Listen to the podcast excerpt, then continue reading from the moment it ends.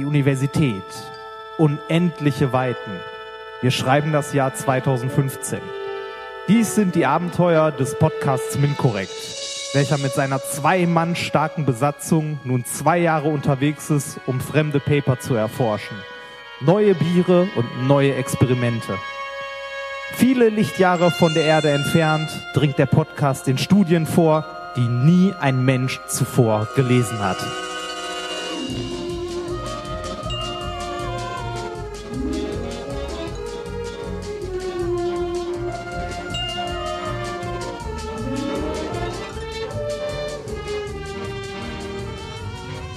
Reinhard?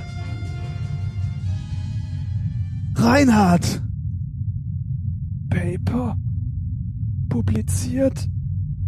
Ja, Seien Sie nicht traurig, Postdoc.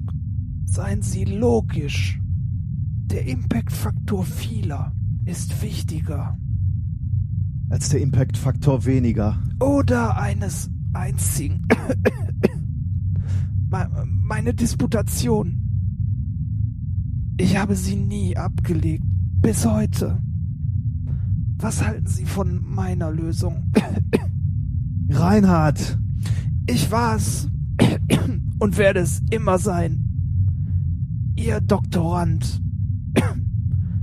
Leben Sie lange und in Frieden. Nein!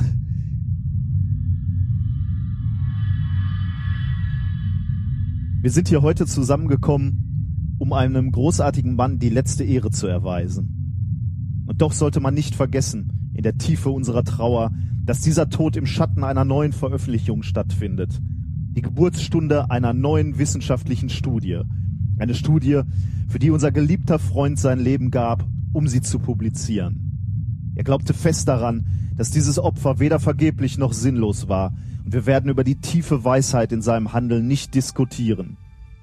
Von meinem Freund kann ich nur dieses sagen. Von allen Seelen, die mir begegnet sind in meinen Jahren an der Universität, war seine die menschlichste.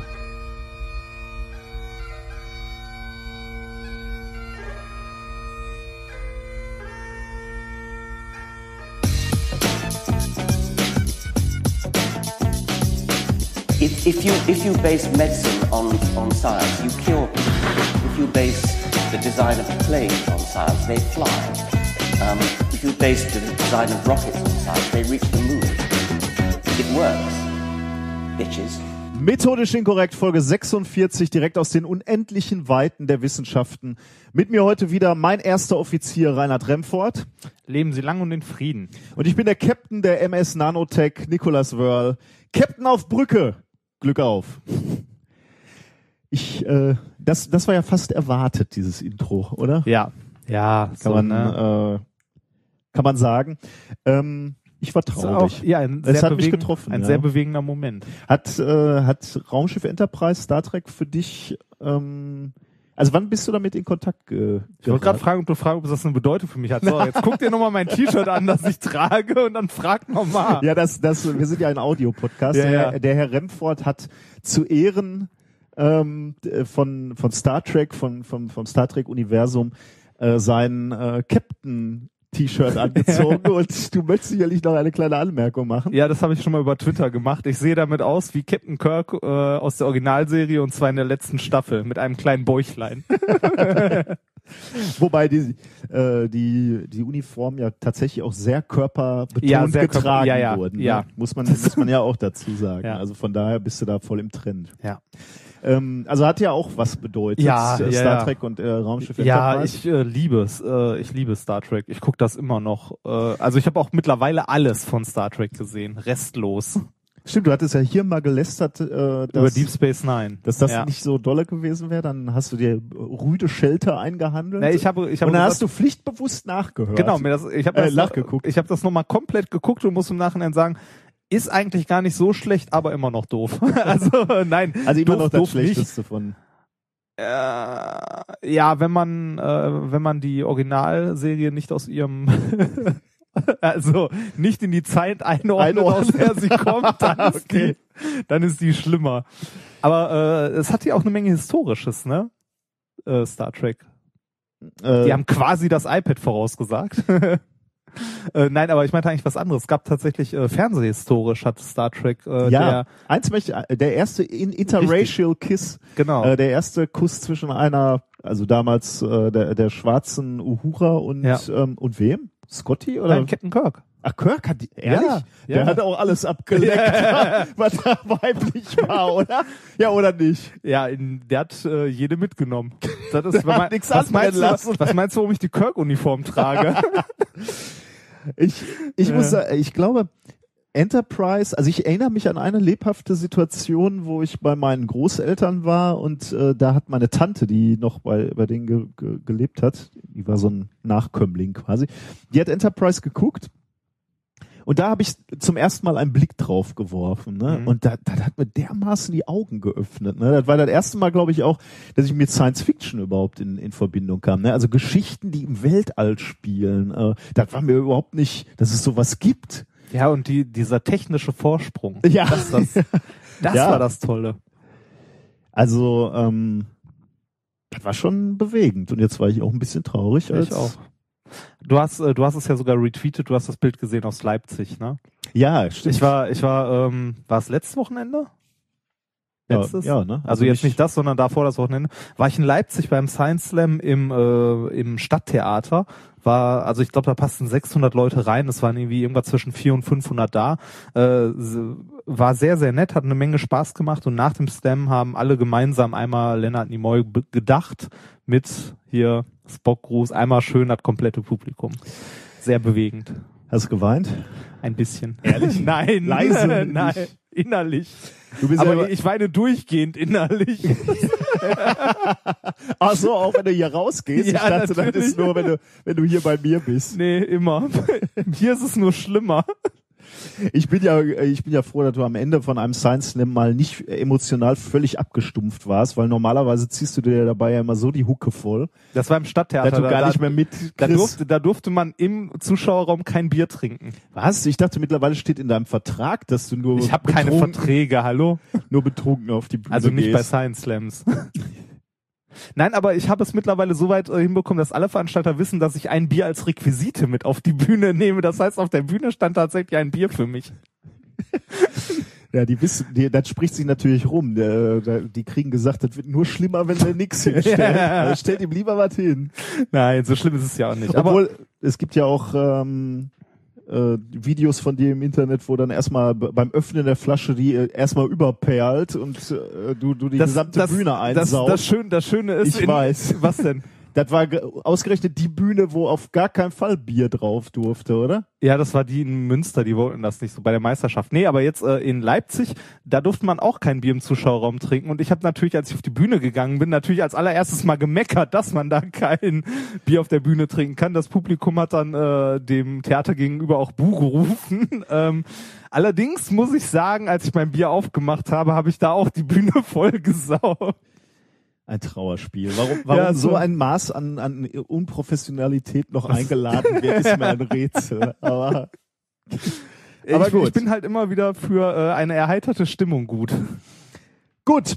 Wie läuft's im Institut? Ähm, bevor ich diese, ich möchte das, äh, die, diese Frage möchte ich in dieser Woche mal äh, akustisch untermalen. Achtung.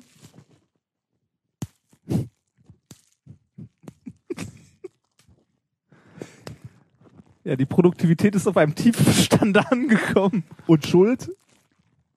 Ach, Mist. Und Schuld ist ein Hörer, der uns Luftpolsterfolie oder wie ich sagen würde, Lustpolster. Lustpolsterfolie In größeren Mengen. geschickt hat. In größeren Mengen, eine ganze Rolle. Ja. äh, ich habe dann auch gleich getwittert. Äh, vielen Dank. Äh, damit ist die Produktion, äh, Produktivität für diese Woche dahin. Ähm, ja, also beschwert euch nicht, dass mit euren Steuergeldern nichts Anständiges gemacht wird. Wir knacken hier gerade Luftpol Lustpolsterfolie. Nein, wir prüfen die, ob die auch Richtig. wirklich, es ist Qualitätskontrolle, ob auch wirklich jedes Bläschen ordentlich mit Luft gefüllt ist. mit der ordentlichen, genau, Standardmenge Luft Ja, gefüllt das- wurde. Bisher können wir berichten, na, Bisher ist super. nach ja. äh, 4,5 Metern Ja, Luftpolsterfolie alles können wir okay, ne?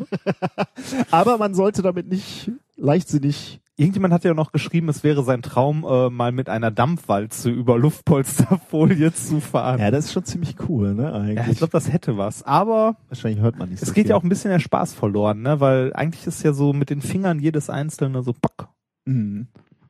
Ich, mein Traum wäre ja mal Ja. einen, einen ganzen Raum voll mit Wackelpudding, Waldmeister und mit da so einen Gang durchessen. das wäre doch geil, oder?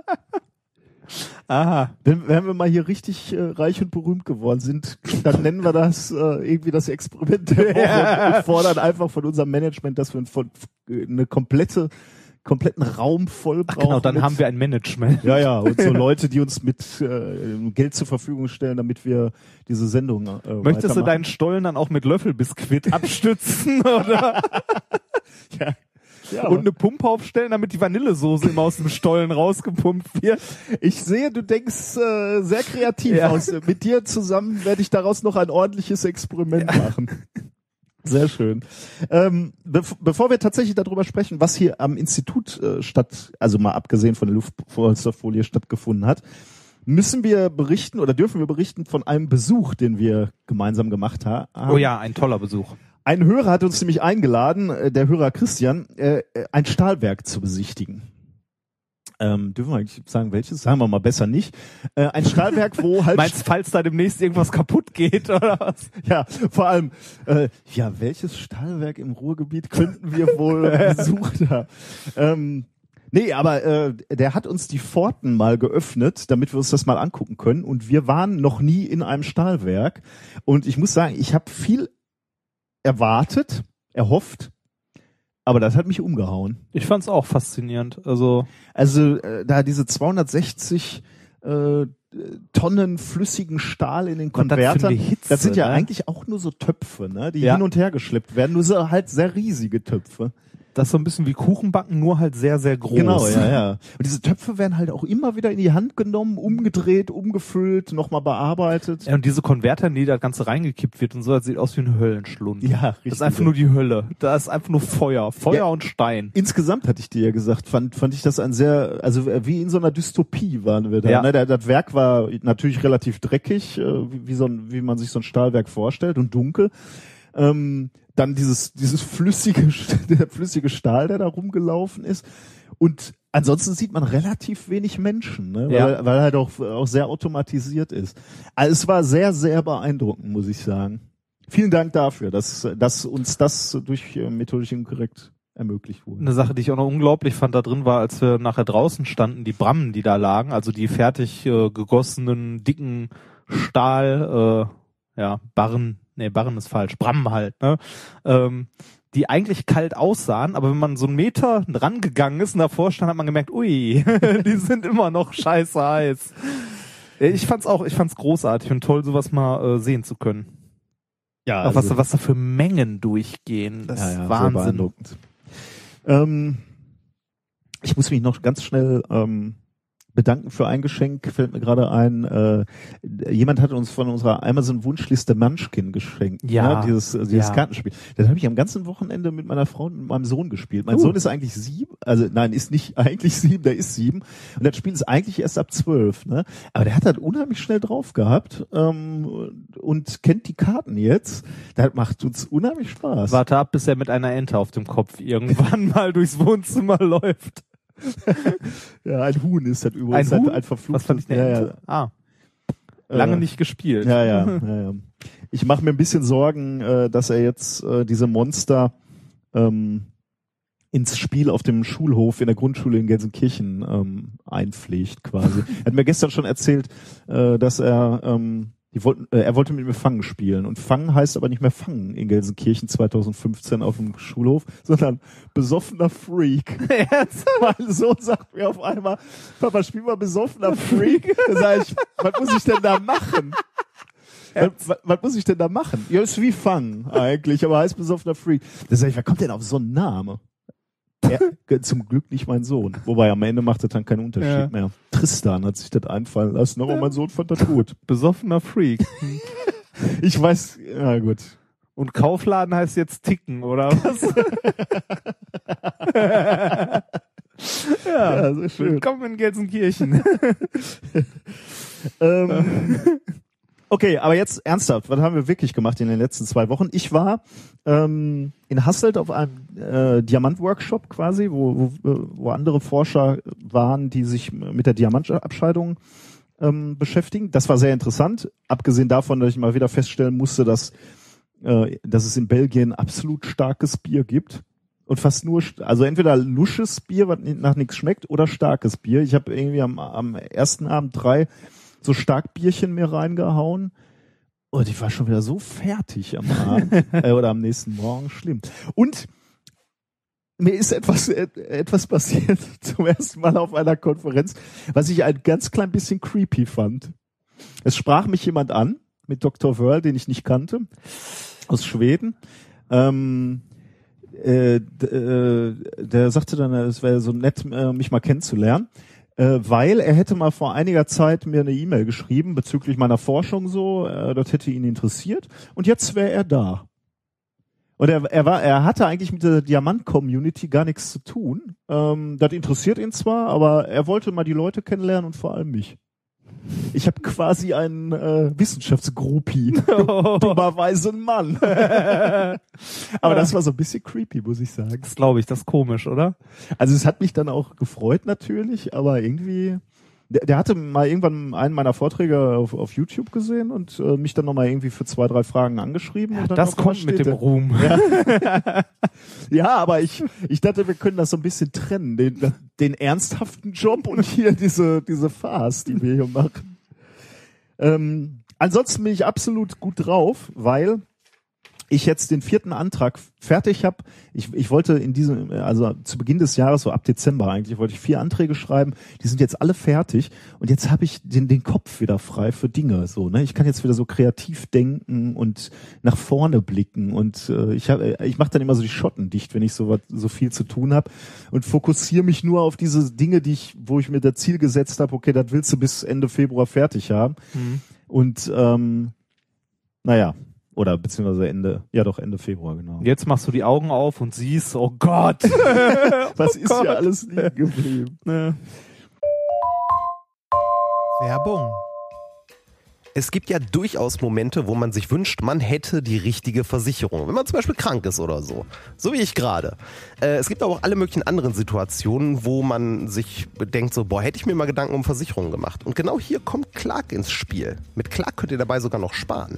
Als dein Versicherungsmakler überprüft Clark regelmäßig, ob du alle Versicherungen hast, die du brauchst und zeigt dir, wo du Geld sparen kannst oder wo du noch mehr Leistung rausholen kannst. Damit Clark als dein Versicherungsmakler auftreten kann, das heißt zum Beispiel Verträge für dich kündigen und neue abschließen, erteilst du Clark bei der Registrierung ein Maklermandat. Das heißt aber gleichzeitig, dass dieses Mandat von deinem, deiner alten Maklerin an Clark übergeht. Das ist nichts, was sich Clark ausgedacht hat, sondern ganz normale Praxis in der Versicherungsbranche. Du kannst deine Vollmacht zum Maklermandat aber natürlich jederzeit kostenfrei widerrufen. Außerdem hast du mit der Clark-App alle deine Versicherungen im Überblick und kannst sie von überall aus digital managen. Und wenn du mal auf der Suche nach einer neuen Versicherung bist, durchforstet Clark mit Hilfe modernster Technologien tausende Tarife, um genau den zu finden, der am besten zu dir und deinem Lifestyle passt. Und wenn wir schon beim Thema Sparen sind, die Jungs und Mädels von Clark lassen auch noch einen 30 Euro Shopping-Gutschein springen.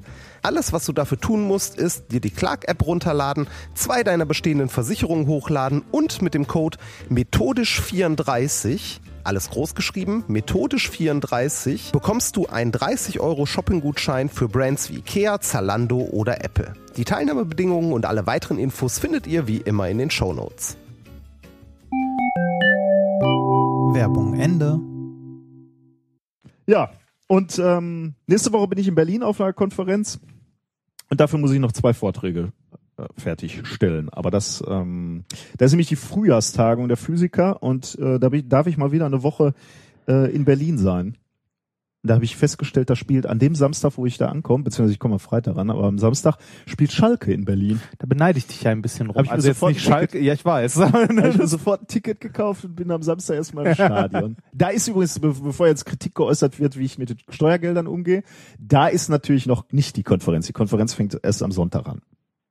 Ich habe einen freien Tag. es wäre ja auch abends, oder?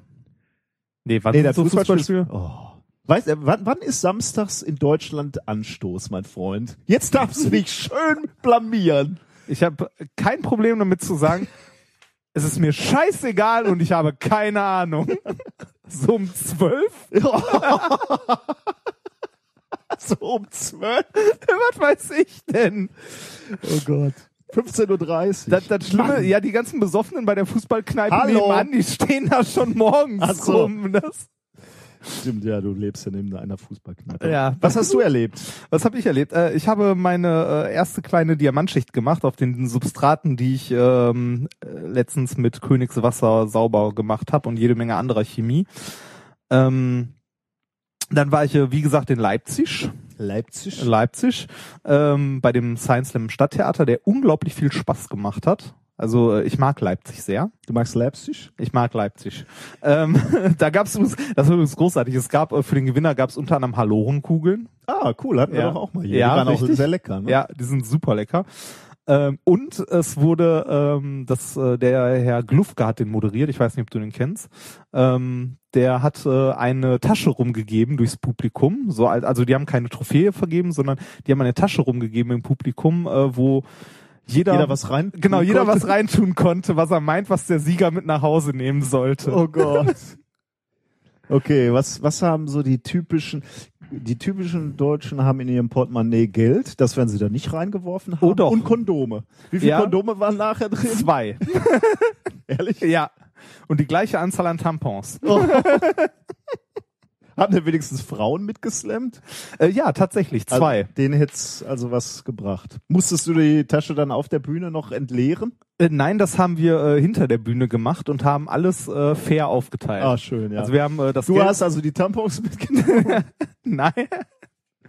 Nee, ähm, wir, äh, die Mädels haben die Tampons, haben sich erbarmt, die Tampons Mein mitzunehmen. Gott. Die, äh, die äh, Kondome, weil ich weiß gar nicht, wo die Kondome Ja, ja. gelandet sind. Auf jeden Fall, äh, der Rest wurde äh, Brüder und schwesterlich War äh, denn auch was geteilt. Anständiges dabei? Also hat da einer was reingetan, weil- womit man was anfangen? Äh, ja, das war tatsächlich gar nicht mal so wenig Geld. Ah. Also jetzt nicht so viel, aber war für für jeden halt so, weiß nicht, äh, Bier und Schnitzel. oh ja, cool. So, also war war nett. Also hat mich äh, sehr gefreut. Ähm, was habe ich noch gemacht? Ich war ähm, am letzten Wochenende jetzt war ich äh, bei einem mittelständischen Unternehmen in Hückeswagen und habe da deren äh, zehnjähriges äh, Firmenjubiläum moderiert und einen äh, Vortrag äh, über deren Messtechnik gehalten für die Allgemeinheit. Ähm, Hast du die wieder dupiert oder? Äh, Nee, normalerweise sind ja, wenn, wenn Leute irgendeine Veranstaltung sponsoren, dann ist es ja deine Art, als erstes mal fest drauf zu hauen. Nee, die äh, fanden das tatsächlich äh, sehr gut und äh, haben sich sehr gefreut darüber. ja, schön. Und äh, war auch echt toll. Also ich fahre da wahrscheinlich äh, irgendwann in den nächsten Wochen nochmal vorbei. Ich habe da nämlich was vergessen. Nein, ich fahre da tatsächlich nochmal vorbei, weil äh, da war halt alles abgebaut und so für diese Feier. Wir haben irgendwie 300 Leute eingeladen knapp und äh, die haben mich eingeladen, mir das nochmal im Betrieb anzugucken.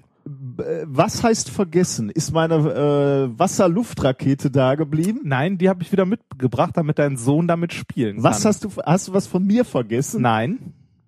Das große Wasserglas habe ich vergessen. Ah, okay. Das große Be Becherglas, das steht noch oben in der Küche im Betrieb.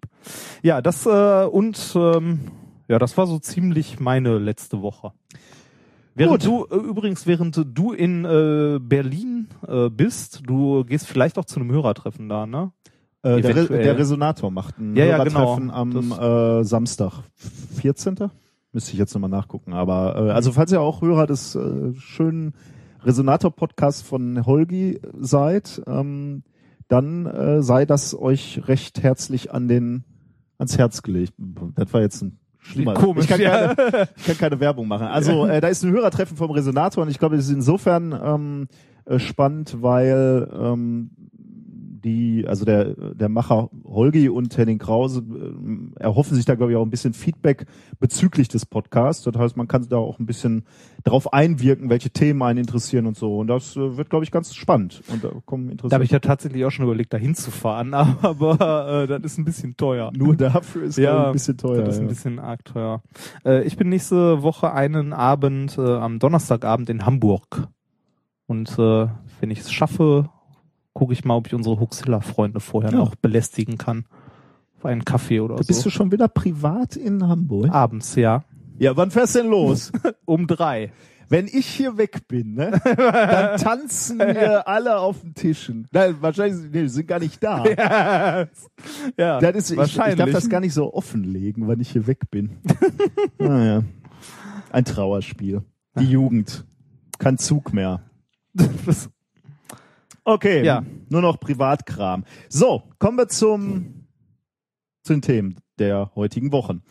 Ich habe ein Thema mitgebracht, was ich genannt habe Epic Rap Battles of History, Welle gegen Teilchen.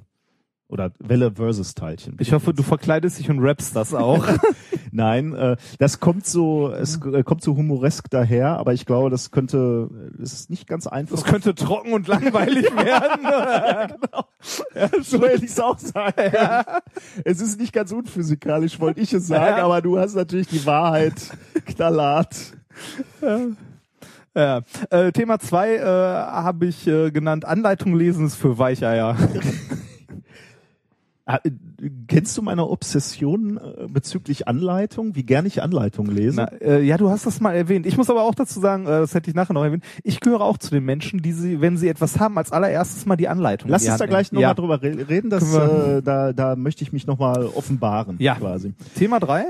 Das Thema drei lautet Badeurlaub auf dem Mars. Ah. Thema vier heißt äh, Talk to the Hand. Ich bin gespannt. Dann haben wir natürlich auch wieder ein äh, Experiment der Woche. Ähm, Richtig. Und ein China-Gadget der Woche. Ah, Schrott aus China. Ja, und natürlich ganz, ganz wichtig, ein Bier der Woche. Sehr schön. Ähm, ah, wo hast du den Zettel hingelegt? Ach so, da musste ich gerade ganz schnell was drauf notieren, Ja. weil mich ja jemand aus der Verwaltung So. angerufen Wir hat. trinken, wir trinken nämlich heute Müssen wir gleich ähm, wieder gehen. Ein äh, Bier, das äh, Florian ähm, aus äh, Bensheim uns geschickt hat. Und zwar die Jubiläumsabfüllung vom Staffelsee Gold. ich bin, ich bin, ich bin sehr, sehr gespannt. Äh, Und bevor gleich, wenn wir Fotos machen von, von Bier und oder, ähm, ich kann, ich, oder im Experiment und wieder Klagen kommen, dass wir, es ist ein Weizenbier, äh, da, dass wir das Weizenbier aus einem Maßkrug. Trinken. Das ist uns bewusst, dass man das nicht macht, aber wir haben keine anderen Gläser hier. wink, wink. Dabei trinke ich doch so gerne Weizen. Ah, das gluckert hier aber schon ganz schön rein. So, so. okay. Das ist ein dunkles, ne? Ach, aber es sieht Ja. gut aus. Ich glaube, das gilt noch nicht als dunkel, sondern nur als ähm, Trüb? Trüb. So, dann riecht auch auf jeden Fall gut. Prost. Prosit.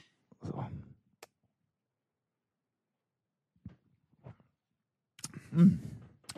Ja, Oh, das schmeckt auch sehr gut. genau mein Geschmack. Ja. Oh, lecker. Vielen, vielen, vielen Dank, Florian. Vielen Dank. Es ist ein äh, großartiges Bier. Falls du dich fragst, warum wir deine Fragen nicht beantworten, die noch in deinem Brief stehen, die kommen in unsere Kategorie Hörerfragen. da sind, da laufen mehrere auf. Also wundert euch generell nicht, wenn das immer ein bisschen dauert, aber das ist mittlerweile echt viel geworden. Ja. So. Okay, kommen wir zum ersten Thema der heutigen Woche. Ja. Epic Rap Battles of History. Ah nee, das muss ich anders sagen, ne? Epic Rap Battles of History. Das ist, so ist das aber auch nicht, ne? Nee? Das ist, nee, das ist immer, äh, so ein, äh, ja, das kann man Ja, schwer nachmachen. Ähm, hin, das ne? ist auch immer ein bisschen so Epic Rap Battles of History. also so, ja, so so ganz, ja. äh, Welle versus Teilchen. hm. Ich brauche hier, mein lieber Padawan, deine volle Aufmerksamkeit. Du bist Hallo? jetzt, ist jetzt sofort ein Kaltstart in. Äh, ich habe es extra ganz nach vorne gestellt, weil ich weiß, deine, Kon deine Konzentrations, deine Aufmerksamkeitsspanne ist ja nur sehr begrenzt. Was soll das denn heißen? Das kommt aufs Thema an. Und auf den Präsentator. Ja. Wenn du meine einschläfernde Stimme hörst, dann geht's sofort runter. Nein, äh, aber im, im Ernst, ich, ich hatte mir schon überlegt, wir müssen vielleicht so minkorrekt Warnstufen aussprechen. Da gibt's so grüne Themen, da geht's dann halt um Ameisen, so- die irgendwo äh, rechts oder links in den Ameisenhaufen Pipi machen. ja. Da braucht man nicht, das kann man so nebenbei beim Spülen hören. Ja. gibt es elf, äh, äh, Alarmstufe für gelb. Da muss man schon mal so ein bisschen. Wir, wir könnten auch sowas einführen wie, ähm, wenn, also dieses Thema hat es nie gegeben, dann drückt jetzt auf Weiter in den Kapitelmarken. Was? Was? Dieses dass man, dass man einfach, wenn man äh, an einer bestimmten Stelle auf Weiter klickt, halt eine Kapitelmarke weiter, das nahtlos übergeht. Dieses Thema hat nie existiert. nee, komm, so schlimm wird's nicht sein. Nein, aber man braucht schon, äh, ich glaube, wir brauchen ein wenig Aufmerksamkeit. Ja. Ähm, wir fangen mit etwas an, was dir sehr vertraut ist, mein lieber Padawan, Mhm. Äh, aber dem Hörer vielleicht nicht zwingt, aber da, da reden wir jetzt erstmal als erstes mal drüber, nämlich dem Welle-Teilchen-Dualismus. Mhm. Ähm, das Prinzip der Quantenphysik besagt im Wesentlichen, dass jedes Objekt der Quantenphysik, also jedes ja, kleine Teilchen, würde man so sagen. Also, ähm, warum lachst du? Ich muss die ganze Zeit an Kuchenteilchen und Donauwellen denken. Das ist so, so ein Stück Donauwelle ist ja auch gleichzeitig Welle und Teilchen. Das, Entschuldige, machen wir weiter. Der Donauwellen-Dualismus. Ja, genau. oder? Mein So, Gott. So, bitte. Darum geht es nicht. Schade. Merkt man Und, das jetzt, und jetzt geht deine Konzentration runter. Genau. Ah, Nein, es geht um, Kuchen. es Mhm. geht um, um tatsächlich kleine, kleinste Bausteine unserer Materie. Und die haben ähm, gleichzeitig sowohl Eigenschaften von klassischen Wellen, Mhm. also ähm, so, so wie man sich auch Lichtwellen vorstellen würde, aber auch Eigenschaften von klassischen Teilchen, also Partikeln oder naja. Ja.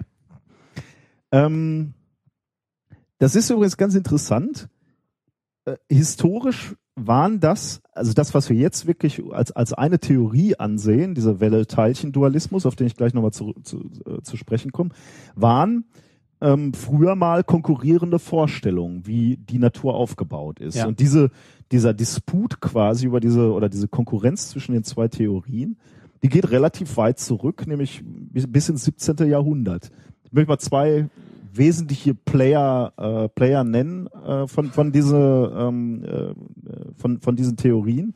Ähm, das ist zum einen Christian Huygens, Ja. der Sache, den hast du natürlich auch gelernt, äh, Ja. gelebt 1629 bis 1695. Der hat sich vor allem in der Optik verdient gemacht und der hat viele optische Gesetze mit Hilfe von Wellenvorstellungen deuten können. Zum Also Beispiel das Huygens-Prinzip. Genau, das Huygens, Huygensche Prinzip beispielsweise, was immer noch angewendet wird Mhm. und immer noch unverändert angewendet wird. Also er Beschreibt ja auch das, was es beschreiben soll, sehr gut. Er, genau. Also- Also er konnte eben so äh, ja die, das Verhalten von Linsen ganz gut be beschreiben oder Beugungen und und so Gesch Geschichten, Lichtbeugung, Brechung. Ähm, das war Christian Huygens auf auf der einen äh, Seite. Einer der großen Gegenspieler, wenn man so will, äh, in dieser Zeit ähm, war niemand anderes als Isaac Newton beispielsweise, äh, gelebt übrigens 1643 bis 1727. Der hat dieselben Gesetze abgeleitet mit einem äh, aufbauend auf einem anderen Modell, auf, auf einer anderen Vorstellung, und zwar auf der Korpuskelvorstellung. Und der Name lädt schon nah. Da geht's halt genau darum, dass Licht als ein Strom schneller, leichter Teilchen dargestellt wird. Ähm, das, das Spannende ist, beide Theorien, die, die tatsächlich zur gleichen Zeit äh, Bestand hatten oder, oder, oder formuliert oder zu einer ähnlichen Zeit formuliert wurden, ähm, stimmten beide mit den Beobachten, äh, Beobachtungen zusammen äh, oder überein, die, die es damals gab, ähm, obwohl sie eigentlich ja so vom, vom, vom Grundgedanken sehr gegenteilig waren. Der eine sagt, Licht ist Welle, der andere sagt, Licht ist Teilchen. Ähm, es gab jetzt äh, zu, zu der Zeit noch nicht die experimentellen Möglichkeiten, wirklich einen Beweis zu erbringen, ob der eine oder der andere recht hat. Und dann, was hat man dann gemacht? Da hat sich natürlich der durchgesetzt mit der größeren Autorität. Ich hätte jetzt gedacht, der mit mehr Geld. Wahrscheinlich äh, Ja. äh, korreliert das stark. Äh, Newton hat sich durchgesetzt mit seiner Korpuskeltheorie erstmal, ähm, weil er einfach berühmter war damals. Und er hatte einfach ein, ein größeres wissenschaftliches Gewicht. Und deswegen hat sich seine, sein Modell dann erstmal durchgesetzt. Äh. Das ist genau wie heute mit der Hohlerde und der kalten Sonne. Nein, nein, nein. Entschuldige, das möchte ich niemals zusammen in einen Hut werfen. Das waren zwei richtige Theorien und das sind schwachsinnige. Ähm, Genau.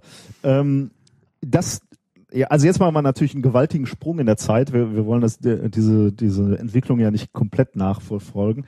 Ähm, wir machen jetzt einen gewaltigen Sprung und zwar ähm, bis zum Zeitpunkt, wo dieser Dualismus, also die, die Erkenntnis, dass äh, also dass ähm, so kleine Teilchen tatsächlich charak äh, oder äh, den Charakter von Wellen als auch von Teilchen haben können. Also genau diesen mhm. Dualismus, über den ich gerade sprach. Ähm, und äh, es gab dann viele Experimente, die tatsächlich diese Tatsache bewiesen haben oder zeigen konnten. Besonders eindrucksvoll finde ich persönlich irgendwie die Elektronenbeugung am Kristallgitter. Ähm, ja. Davison äh, Germa Experiment 1927. Da wird, halt ein Strahl von Elektronen auf eine Kristalloberfläche geworfen oder, oder gestrahlt quasi. Und äh, die werden reflektiert davon, diese Elektronen erstmal. Und zwar äh, ohne Energieverlust. Und ähm, wenn man sich die Elektronen dann anguckt, diese re reflektierten äh, Elektronen, dann zeigen die ein Interferenzmuster. Also da hatten wir auch schon ein paar Mal drüber gesprochen. Es gibt also Winkel, wo man äh, viele Elektronen wo, findet. Wo viele Elektronen findet. Und man sieht halt auch so ein, äh, so ein, so ein Intensitäts Minimum quasi, wo man keine Elektronen mhm. findet. Also das nennen wir Interferenzmuster. Das lässt sich eigentlich nur erklären, wenn man Elektronen als Wellen ansieht. Gleichzeitig, wenn du dir einzelne Elektronen ansiehst, stellst du aber fest, ähm, wenn die Elektronen ähm, im selben Experiment übrigens ähm, mit dem Kristall elastisch zusammenstoßen, verlieren sie oder können sie auch Energie verlieren, inelastisch dann eher. Ähm, und diese, diesen, diesen Energieverlust der einzelnen Partikel kannst du auch messen. Das heißt, in einem und demselben Experiment siehst du, mhm. äh, dass Teilchen Wellencharakter haben, aber auch Teilchencharakter. Ich finde das äh, schönste, also das war wahrscheinlich eins der ersten, ne? Aber ich finde eins der schönsten Experimente in dem Bereich ist dieses klassische Doppelspaltexperiment. Ähm, da hat man ja auch, wenn man Licht auf einen Doppelspalt strahlt, wo die Spalte halt nah genug zusammen sind, sieht man auch ein Interferenzmuster an der Wand. Das ist das gleiche, dass man, also so grob das gleiche, dass man auch sieht, wenn man mit einem Laser auf eine CD strahlt, was wir ja auch schon mal gemacht haben, und dann Maxima und Minima an der Wand sieht. Das ist dann halt ein Gitter mit jede Menge Spalten, aber es geht auch mit zwei Spalten, halt einfach ein Doppelspalt. Ähm, ja, aber da, siehst du ja jetzt erstmal nur Wellen. Ja, richtig. Äh, das Ganze kann man auch mit Elektronen machen. Und wenn du da Elektronen drauf ballerst auf die Spalten, dann äh, siehst du auch ein Interferenzmuster an der Wand. Äh, und jetzt kommen wir noch zu einer äh, Charakteristik der Quantenmechanik, die da zum Tragen kommt. Und zwar nur so lange, wie wir nicht messen, durch welchen Spalt das Elektron durchgegangen ist. Wenn wir nämlich dann noch an den Spalt noch einen Sensor machen und sagen, okay, das Elektron ist jetzt hier durchgegangen und das ist da durchgegangen, dann haben wir kein Interferenzmuster mehr an der Wand, dann verschwindet das. Übrigens hast du jetzt im Grunde genommen natürlich das äh, beschrieben, das Experiment, wovon ich gerade sprach. Ja. Denn Elektronen auf dem Spalt oder Elektronen auf dem Gitter. Ja, ja, ja. Also ein Kristallgitter ja, ja, genau. ist ja im Grunde genommen das Gleiche. Also von daher, äh, ja, finde ich, äh, finden wir beide dieses Experiment eigentlich relativ anschaulich. Ähm, in gewisser Weise äh, könnt, könnte man aber natürlich immer noch sagen, irgendwie ist das schwer sich vorzustellen, oder? Dass Teilchen beide Eigenschaften haben. Also mal, mal quasi, äh, natürlich gleichzeitig Welle und Teilchen sind, aber das ist halt nicht so ganz anschaulich. Und äh, wenn man sich so anguckt, wie wir Physiker arbeiten, ähm, tatsächlich benutzt du je nach Situation halt Modelle, die, wo du Elektronen tatsächlich einmal nur als reine Welle betrachtest mhm. oder nur als Teilchen, je nachdem, äh, was du gerade rechnen möchtest oder was du gerade ähm, nachweisen möchtest. Aber auch wenn wir Physiker das machen, um, um gewisse Dinge einfach ausrechnen zu können, man kann es nicht oft genug sagen, der Dualismus, also die Gleichzeitigkeit äh, von Welle und Teilchen, ist eine Realität, ist, ist die Realität, ist eine Eigenschaft der Natur, auch wenn wir es uns nur schwer vorstellen können. Ja. Ähm, deswegen, und jetzt kommen wir zum Experiment, was ich heute vorstellen möchte, oder das Paper, deswegen ist es umso spannender, dass es jetzt ein Experiment gibt, wo man quasi und jetzt mache ich hier wieder Anführungsstriche in der Luft, ein Foto aufgenommen hat, äh, welches zeigt, dass, ähm, dass wir ähm, äh, etwas haben, was gleichzeitig Teilchen- und Wellencharakter aufweist. du, du merkst, ich eier etwas rum, gleich wird, Ja. dir, gleich wird dir klar, warum, äh, warum das, Ich kann mir so grob vorstellen, warum, weil Foto ist schon, äh, da fängt es schon an. ja. Da hat, ist endlich mal jemand auf die Idee gekommen, sein iPhone an die Apparatur zu halten und ein Foto zu machen. Ja, das hat ja genau. elendig gedauert. Das ist ja, Also, was wir brauchen für dieses Experiment, das ist eigentlich ganz schön, weil da, darüber haben wir in der letzten Woche schon gesprochen, ähm, sind wieder Plasmonen. Du freust dich, ne? Sind deine Kumpels. Nee, du. Kurz eingenickt. Äh, Plasmonen hatten wir schon in der letzten Woche. Da hatten wir schon drüber gesprochen, dass äh, Plasmonen sind die kollektive Anregung von freien Elektronen in Metallen, ähm, die gegen die Ionenrümpfe schwingen. Also ähm, du hattest da irgendwie ein schönes. Ähm, äh, ja, die Laola-Welle, wo immer ein fauler Fettsack sitzen bleibt. das hattest du so letzte Woche auch ja, gesagt. nicht ganz so. die hast du noch mal weiterentwickelt, Ja, ne, deine Theorie. ja, Aber genau. ein paar Leute, die halt sitzen bleiben, die, die keine Und Lust zwar- haben. Ja, genau. Also die Elektronen sind völlig excited. Ne? Ja, die, die genau. haben da Lust drauf und schwingen und machen die Laola-Welle. Und Ja. die, die Frauen. Ja, hallo, ich bin auch selber einer. Ich darf Du bist einer. Aber- Aber mich würdest du nicht im Fußballstadion finden. Nicht bei der Laola, ne? Generell nicht. Ähm, jetzt ist, ist die Frage, und das, das haben wir in der letzten Woche auch schon mal geklärt, wie lassen sich diese Oberflächenplasmonen anregen? Zum einen durch Licht. Oder, und das haben wir in der letzten Woche vor allem gesehen, ähm, Oberflächenplasmonen können auch durch Elektronen angeregt werden. Ähm, diese Elektronen geben dann Energie und Impuls an diese Plasmonen ab. Ja, und äh, dadurch schwingt's dann und die Elektronen haben ähm, weniger, weniger Energie. Erinnerst du dich dran, da, da, da haben wir letzte Woche drüber gesprochen, bei diesem Nanothermometer. Ähm, Ja. da, war, da haben wir den Elektronen halt mehr oder weniger Energie genommen und deswegen konnte man dann die Tele Temperatur etwas indirekt messen. Heute benutzen wir beides, was ich jetzt gerade gesagt habe, also sowohl, dass man über Elektronen die Plasmonen anregen kann, als auch über Licht. Und zwar haben sich ähm, Fabrizio Carbone von, von der Wirklich? Carbon, ne? ich weiß nicht, wahrscheinlich heißt er äh, Carbon. Carbon. Carbon. Fabricio Carbon von der École Polytechnique Fédérale de Lausanne und seine Mitarbeiter haben sich ein sehr schönes ähm, Experiment ausgedacht, wo sie Plasmon erzeugt haben, indem sie einen gepulsten Infrarotlaser auf Nanodrähte aus Silber geschossen haben. Also wir haben Nanodrähte aus Silber, Mhm. da schießen wir mit einem Infrarotlaser drauf. Infrarotlaser drauf und dadurch, dass wir da Energie quasi einkoppeln, erzeugen wir Plasmon. Die Elektronen fangen an zu schwingen, machen Okay, da eine ja. Laola-Welle. Übrigens äh, veröffentlicht in Nature Communications 6 Also am 2. März 2015. Closed Open oder Fopen? Müssen wir da jetzt auch noch äh, unterscheiden. Ich habe da, ich habe unterschieden, weil ich dieses Fopen auch wirklich sehr schön finde. Das ist ja echt Verarsche, ne? Ja, ja. Also das, naja, okay. es ist open. Aber da können wir gleich nochmal was drüber Ja. äh, reden. Aber, also es ist open. Okay. Ähm, also, hatte ich eigentlich schon, äh, schon gesagt, aber das, äh, vielleicht nochmal, um es deutlich zu machen. Wir haben elektromagnetisches Fernfeld des Lasers, das flitzt an den Drähten vorbei oder ähm, in, in der Nähe und erzeugt diese elektronische Plasmaschwingung, über die wir gerade sprachen, die Plasmonen.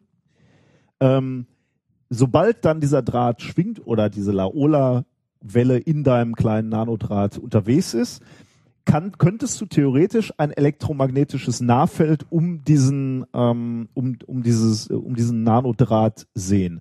Da kann man sich vorstellen, wenn die Elektronen hin und her schwingen, dann ändert sich auch das elektrische Feld. Ja, lokal natürlich. Ja. Wenn du von Weitem guckst, siehst du nichts, weil die Elektronen verschwinden ja nicht. Aber wenn du sehr genau an einer Stelle hinguckst, dann siehst du halt die Elektronen schwingen oder nicht schwingen. Ähm, wenn man so will, haben wir jetzt also Energie von diesem Lichtstrahl, von diesem Laserstrahl im, in dem Draht gefangen. Ähm, diese Plasmonen schwingen da hin und her. Und das Besondere, wir haben so ein abgeschlossenes System, wo eine Schwingung drin ist. Das Besondere ist, wir reden hier über stehende Wellen. Ah. Ähm, stehende Wellen, haben wir wahrscheinlich auch schon mal drüber gesprochen, sind ähm, Wellen, wo die Enden quasi fixiert sind. Gitarrenseiten. Gitarrenseiten, sehr schön, genau, beispielsweise Gitarrenseiten. Da könnte man sich jetzt vorstellen, so eine Gitarrenseite, die ist rechts und links festgemacht. Ähm, wenn die jetzt schwingt, die könnte zum Beispiel so schwingen, dass wir einen Wellenbauch haben, der immer von oben nach unten schwingt, aber man Mhm. könnte sich auch vorstellen, hat man hat so zwei Wellenbäuche oder drei, äh, ist immer noch die gleiche, gleiche Seite. aber die schwingt halt mit, mit einer mehr oder weniger hohen Frequenz. Also immer ein ganzzahlig Vielfaches der halben Wellenlänge. genau, ja. Genau, sehr gut. Da hast du es nochmal in ordentlich gesagt. Bitte.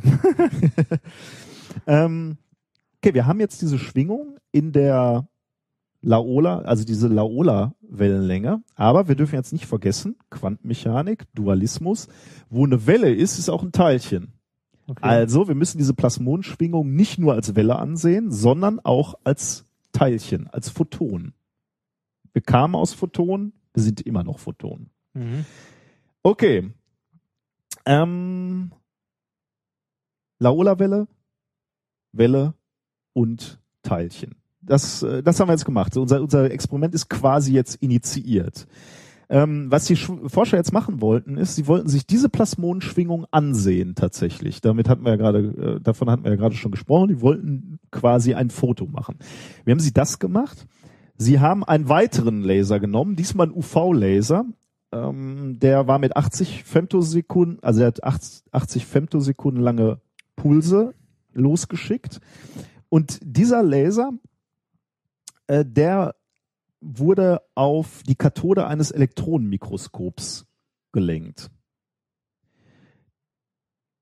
Der, äh, die, oder die, die Charakteristik dieser UV-Laserpulse war jetzt so, dass ähm, der Laserimpuls auf der Kathode einen schwachen Elektronenpuls ausgelöst hat, also Elektronen losgelöst hat quasi.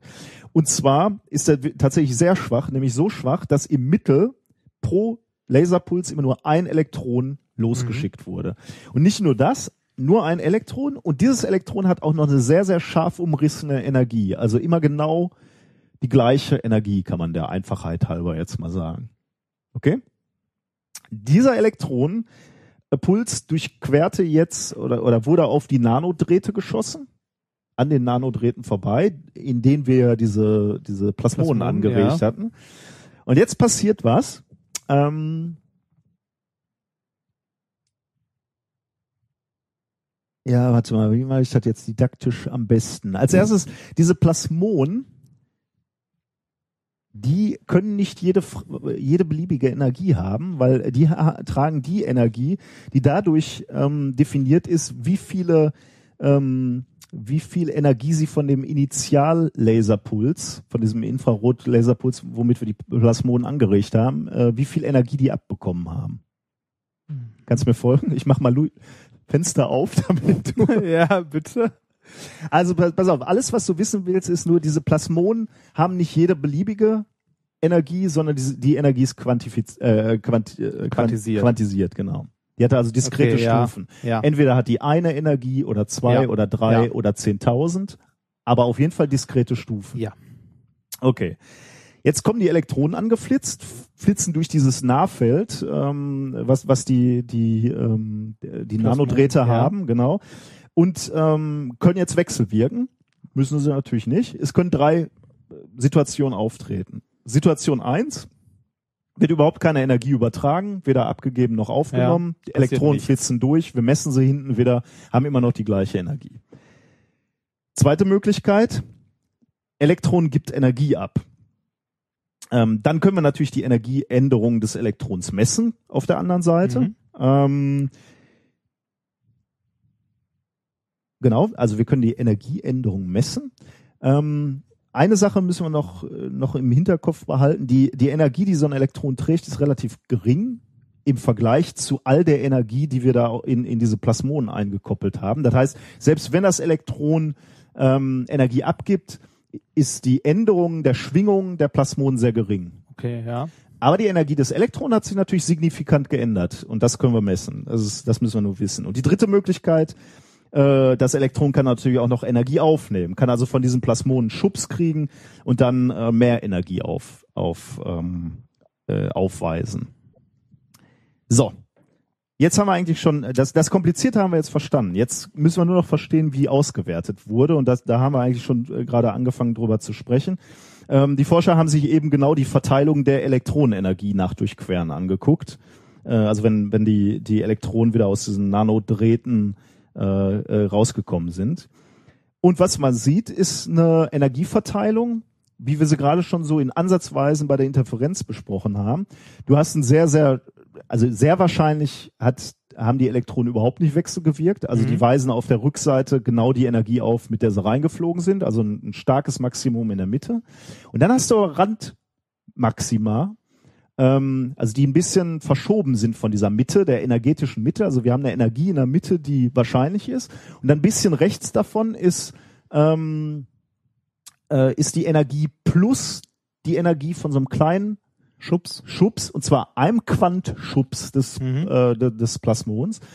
Noch ein Schritt weiter ist ein weiteres äh, Maxima mit zwei Schubs vom, Mhm. vom äh, Plasmon und so weiter. Und auf der anderen Seite, also äh, das ist jetzt, äh, da, da hat, hat das Elektron Energie gewonnen und auf der anderen Seite hat es Das gleiche nochmal in verloren. Genau, sehr gut. Also auch so Maxima, Mhm. ähm, aber ähm, äh, als, als Energie verloren, genau.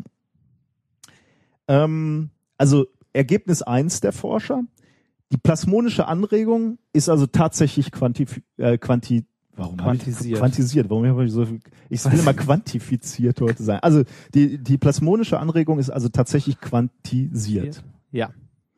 Ähm, Was hilft, wie hilft uns das jetzt, Ja, Wellen und Teilchen gleichzeitig? ist nur noch ein ganz kleiner Schritt. ja. Ähm, die Forscher haben jetzt mit ihrem Elektronenstrahl auch noch den Draht abgescannt ähm, und bekommen dann noch eine räumliche Information. Ähm, wo sind Wellenbäuche, also äh, der Plasmon, und wo Ah. sind Knotenpunkte, wo sie nicht schwingen? Ja. Denn Da, wo sie nicht schwingen, geben sie keine Energie ab. sehr gut, Ah. ja, ja, genau, sehr gut. Da, wo sie nicht schwingen, ähm, geben sie keine Energie ab. Da, wo sie stark schwimmen, schwingen, ist die Wahrscheinlichkeit, dass das Elektron Schubs kriegt, ähm, Hoch? Äh, hoch, ja, genau. Also wir bekommen also noch eine räumliche äh, Information, wie der Wellencharakter des Plasmo der Plasmonen aussieht. Äh, das haben sie dann halt auf eine CCD-Kamera gegeben und tatsächlich dann ein Foto davon gemacht quasi. Ähm, was wir bekommen, ist also ein zweidimensionales Bild, ähm, wo die Energieänderung der Elektronen auf der X-Achse ist und dieses, dieser räumliche Charakter der Plasmonen in dem Nanodraht auf der Y-Achse. Ich musste mal ganz kurz, äh, das, das wollte ich eigentlich noch rausgesucht haben. Das äh, Bild? Ich möchte das Bild mal eben zeigen. Das nutzt natürlich äh, unserem, unseren Hörern jetzt nichts, aber ich werde es ähm, Verlinken. ich werde es verlinken. Lass mich mal ganz kurz gucken. Das Hast finde ich, finde ich eigentlich sehr schön. Äh, und dann, dann wird relativ klar, ähm, was die gemacht haben. Es kann kein einfaches Experiment natürlich, ähm, aber ähm, das ist schon irgendwie spannend, äh, dass sie Mhm. das. Das ist deins. Ja, das ist meins. Das ist auch Thema zwei, wo du da. Ach ja, guck. das, Ja. Ähm, ich wollte sagen, dieser Papername, also es kam mir verdammt bekannt vor. ja, ich will hoffen. Ja. Jetzt will ich das sehr stark hoffen. Okay, jetzt kommen wir hier hin. Zeige ich dir mal dies hier. Ja, ist jetzt ein bisschen klein. Ja. Ähm, du siehst hier halt auf der X-Achse siehst du die Verteilung. Ja, das müsste man eigentlich nochmal größer machen. Geht das Ja, es geht aber. Ah ja, Ah. toll. Äh, hier sie- siehst du halt diese Maxima und Minima ne, Ja. der Energie. Und jeweils halt immer genau um ein Quant erhöht oder, Ja. oder zwei Quanten erhöht, drei Quanten erhöht. Ja. Ähm, naja, gut, und, und hier auf der Y-Achse siehst du die Verteilung der äh, Plasmonenbäuche und Täler. Ne? Mhm. Also hier ist ein Bauch, da ist ein Bauch, da ist ein Bauch. Und dann natürlich intensiver, wenn wir näher zum. Mhm. Zur Und das ist jetzt so ein Draht, der da. Genau, hochgeht. das ist, wäre jetzt so ein Draht, Ah. genau. Und ähm, ja, also man, man könnte also sagen, also Ergebnis eins war, wir sehen die, die Quantisierung von den, von den Energien und Ergebnis zwei ist, wir sehen gleichzeitig den Wellencharakter der Plasmonen. Also Quantisierung der Plasmonen und Wellencharakter der Plasmonen sehen wir gleichzeitig in einem Bild. Ähm, übrigens hängt, hängt äh, dann von der Länge des Drahtes natürlich ab, wie viel halbe Wellen Ja, ja, du ist klar. siehst und äh, geschenkt. Ne? Mhm. In gewisser Weise ist das natürlich die experimentelle, äh, sensationelle oder, oder also experimentatorisch natürlich tolle Meinst du, es Bestätigung. könnte einen Nobelpreis geben? nein, nein, nein, nein, so weit nicht. noch nicht. Ähm, Ja. die, ähm, Ist, ist das in Nature erschienen? ja, Ja. es ist im Moment könnte man erstmal sagen, nur, nur in Anführungsstrichen die Bestätigung von dem, was wir natürlich schon gewusst haben. Also Wellen-Teilchen-Charakter, Dualismus ist ja akzeptiert Ja. Und, und anerkannt. Man könnte also fragen, haben die Forscher denn auch schon was, äh, was Überraschendes oder, oder äh, wirklich Neues entdeckt? Und tatsächlich, ähm, äh, haben sie auch was Neues entdeckt. Du, du siehst jetzt hier, wenn du den Draht anguckst, dann siehst du immer die, also siehst du hier, das ist jetzt zum Beispiel auch ein Draht hier. Ja. Da siehst du, die Wellenbäuche und Wellentäler sind tatsächlich immer ähm, direkt auf der Mittelachse Ja. des, des Drahtes. Ähm, das haben die Forscher herausgefunden, ist immer dann so, wenn die ähm, Polar Polarisationsrichtung des anregenden Lasers parallel zur Achse der dieser Nanodrähte war. Ja. Das war natürlich nicht immer der Fall, da liegen ja auch mal Nanodrähte Ja, anders. Ähm, wenn die Polarisationsrichtung im Winkel von 45 Grad äh, lag, dann hast du diese Wellen maximal nicht auf der auf der Mittelachse des, äh, des des Drahtes, sondern dann sind sie so nach rechts und links verschoben, immer alternierend. Also der erste ist so Ah, nach links, dann ja. rechts, dann links, nach rechts. Also die haben da schon ähm, interessante äh, neue Sachen ähm, entdeckt. Also äh, recht gerechnet hatte man das natürlich schon, aber noch nie wirklich mit einem Rasterelektronenmikroskop oder Nahfeldmikroskop gemessen. Das ist auch echt aufwendig, ne, sowas. ja. Äh, was die Forscher jetzt machen, ähm, ist, sie ändern jetzt mal den Zeitintervall zwischen diesem anregenden Infrarotpuls und dem äh, und dem Abtasten mit dem UV-Puls, wenn du so willst, mit den Elektronen. Dadurch kannst du also ähm, eine gewisse zeitliche Auflösung für diese plasmonische Anregung ähm, äh, durchführen. Kannst dir also angucken, wie wie baut sich so eine plasmonische Laola-Welle auf. Mhm. Ähm, ja, das war eigentlich mein erstes Thema. Das war doch gar nicht so trocken. ich fand ich fand's ganz nett.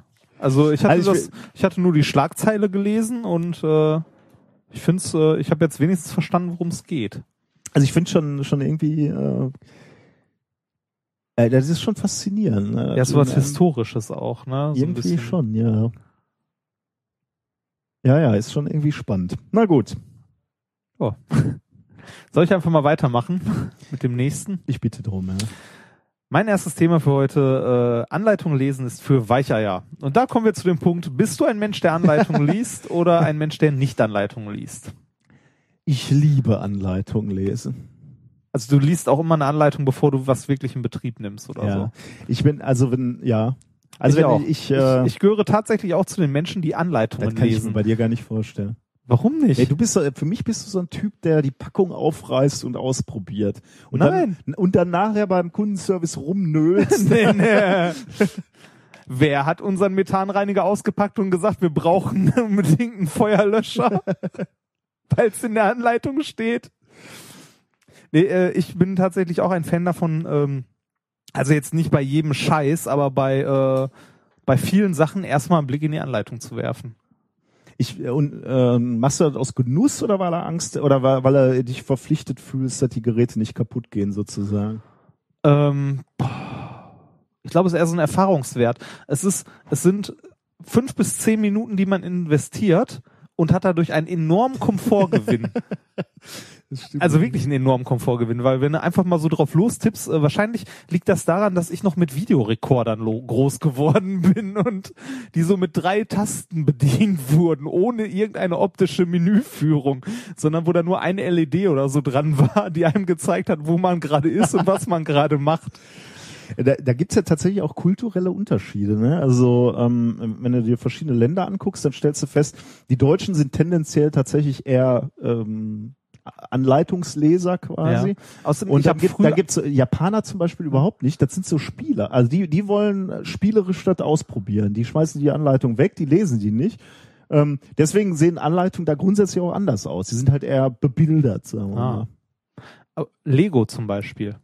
Kreativ, aber erstmal baut man ja das, was man daraus bauen möchte. Muss. Und ja, muss, genau. und, und ich finde ich finde das toll. Also ich liebe Lego-Anleitungen. Ich Die auch. sind toll. okay, aber, Aber ähm, nee, ich muss noch, ähm, bei, beim, also ich, ich habe das auch, wenn ich mir was Schönes kaufe, so eine neue Kamera, erinnere ich mich äh, zum Beispiel dran. Ähm, die habe ich dann tatsächlich, da habe ich die Anleitung rausgeholt, dann habe ich erstmal die Kamera wieder weggelegt und, in den Schrank gepackt. Geguckt. Und dann bin ich äh, früher dann immer in die Badewanne gegangen und habe erstmal die Bedienungsanleitung gelesen. Sowas habe ich aber auch und gemacht. dann, dann war ich so ganz aufgeregt, weil ich mir vorgestellt habe, was ich Tolles damit machen kann, wenn ich Ja. dann nachher in die Kann ich komplett nachvollziehen. es gibt allerdings auch Schattenseiten dieses Verhaltens. Ähm, ich äh, habe ähm, Beispielsweise, ähm, äh, wenn ich, wenn ich mit meiner Frau auf der Spielemesse war vor vielen, vielen Jahren, ähm, dann führte das dazu, dass ich über diese Spiel, Spielemesse marodiert bin. Und meine, meine Frau wollte halt immer spielen und hat gesagt, lass, lass mal was ausprobieren, lass mal das ausprobieren und das. Mhm. Ich habe immer gesagt, nein, brauchen wir nicht. Gib mir, ich, gib mir die Anleitung. Dann habe ich die Anleitung genommen, habe mir die durchgelesen.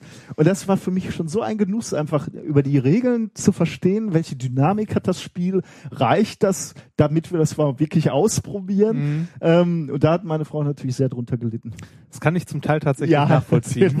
Das ist äh, ich auch. Ähm, als, äh, das macht ja keinen Sinn, auf eine Spielemesse zu gehen. Das heißt ja nicht Regelmesse. ja, das.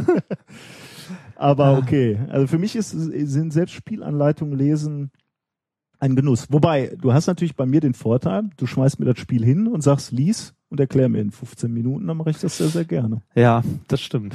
Das, äh, ich, äh, ja, äh, wie gesagt, bei mir kommt es drauf an. Ich lese manchmal gerne Anleitungen, manchmal aber auch nicht. Zum Beispiel bei äh, Computerspielen grundsätzlich nicht.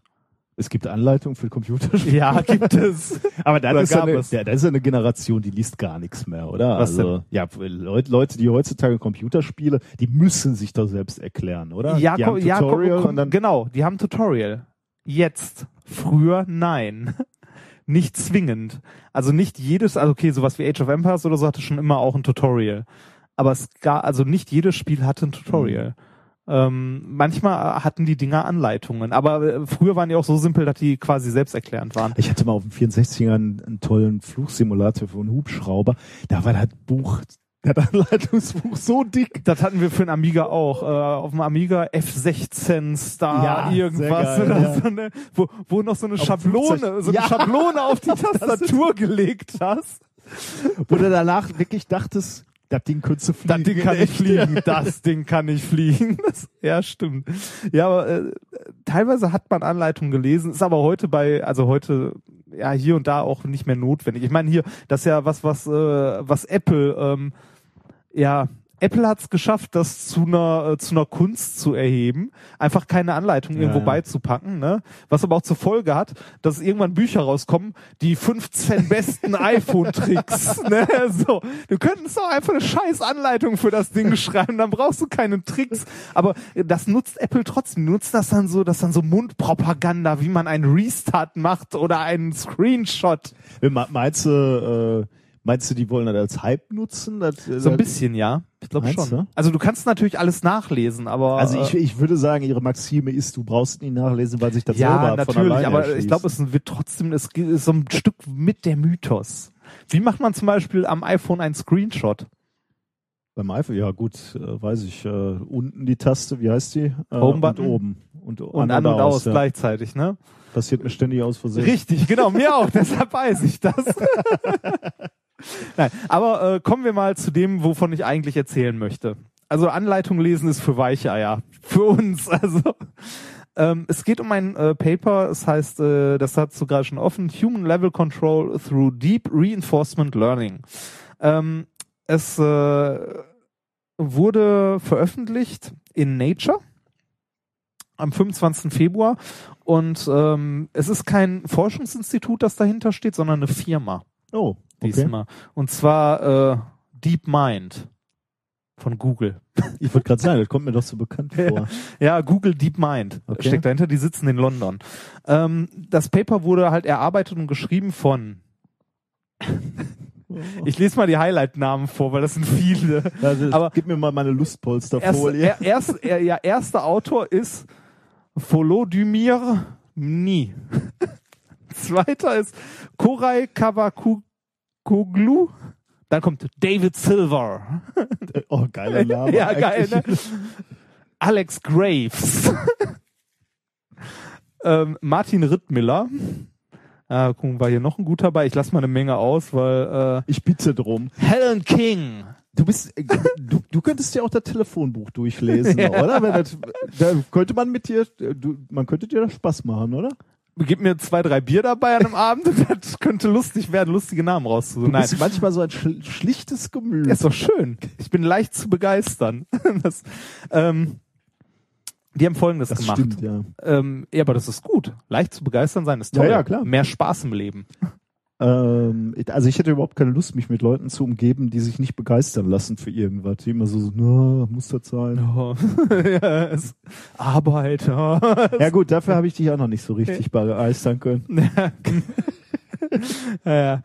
Ähm, die haben ein, äh, Ja, bitte. so, die haben einen Computeralgorithmus entwickelt und äh, zwar und haben das äh, programmiert in einem ähm, neuralen Netz. Dieses neurale Netz haben sie Deep Q Network genannt. Q. Ja, ein neurales Netz habe ich versucht tatsächlich mir in den letzten Wochen bei Wikipedia anzulesen, was das genau ist. Aber da gehst du schon verdammt tief in die Informatik, also in die Theorie. Das sind halt einzeln agierende Einheiten quasi.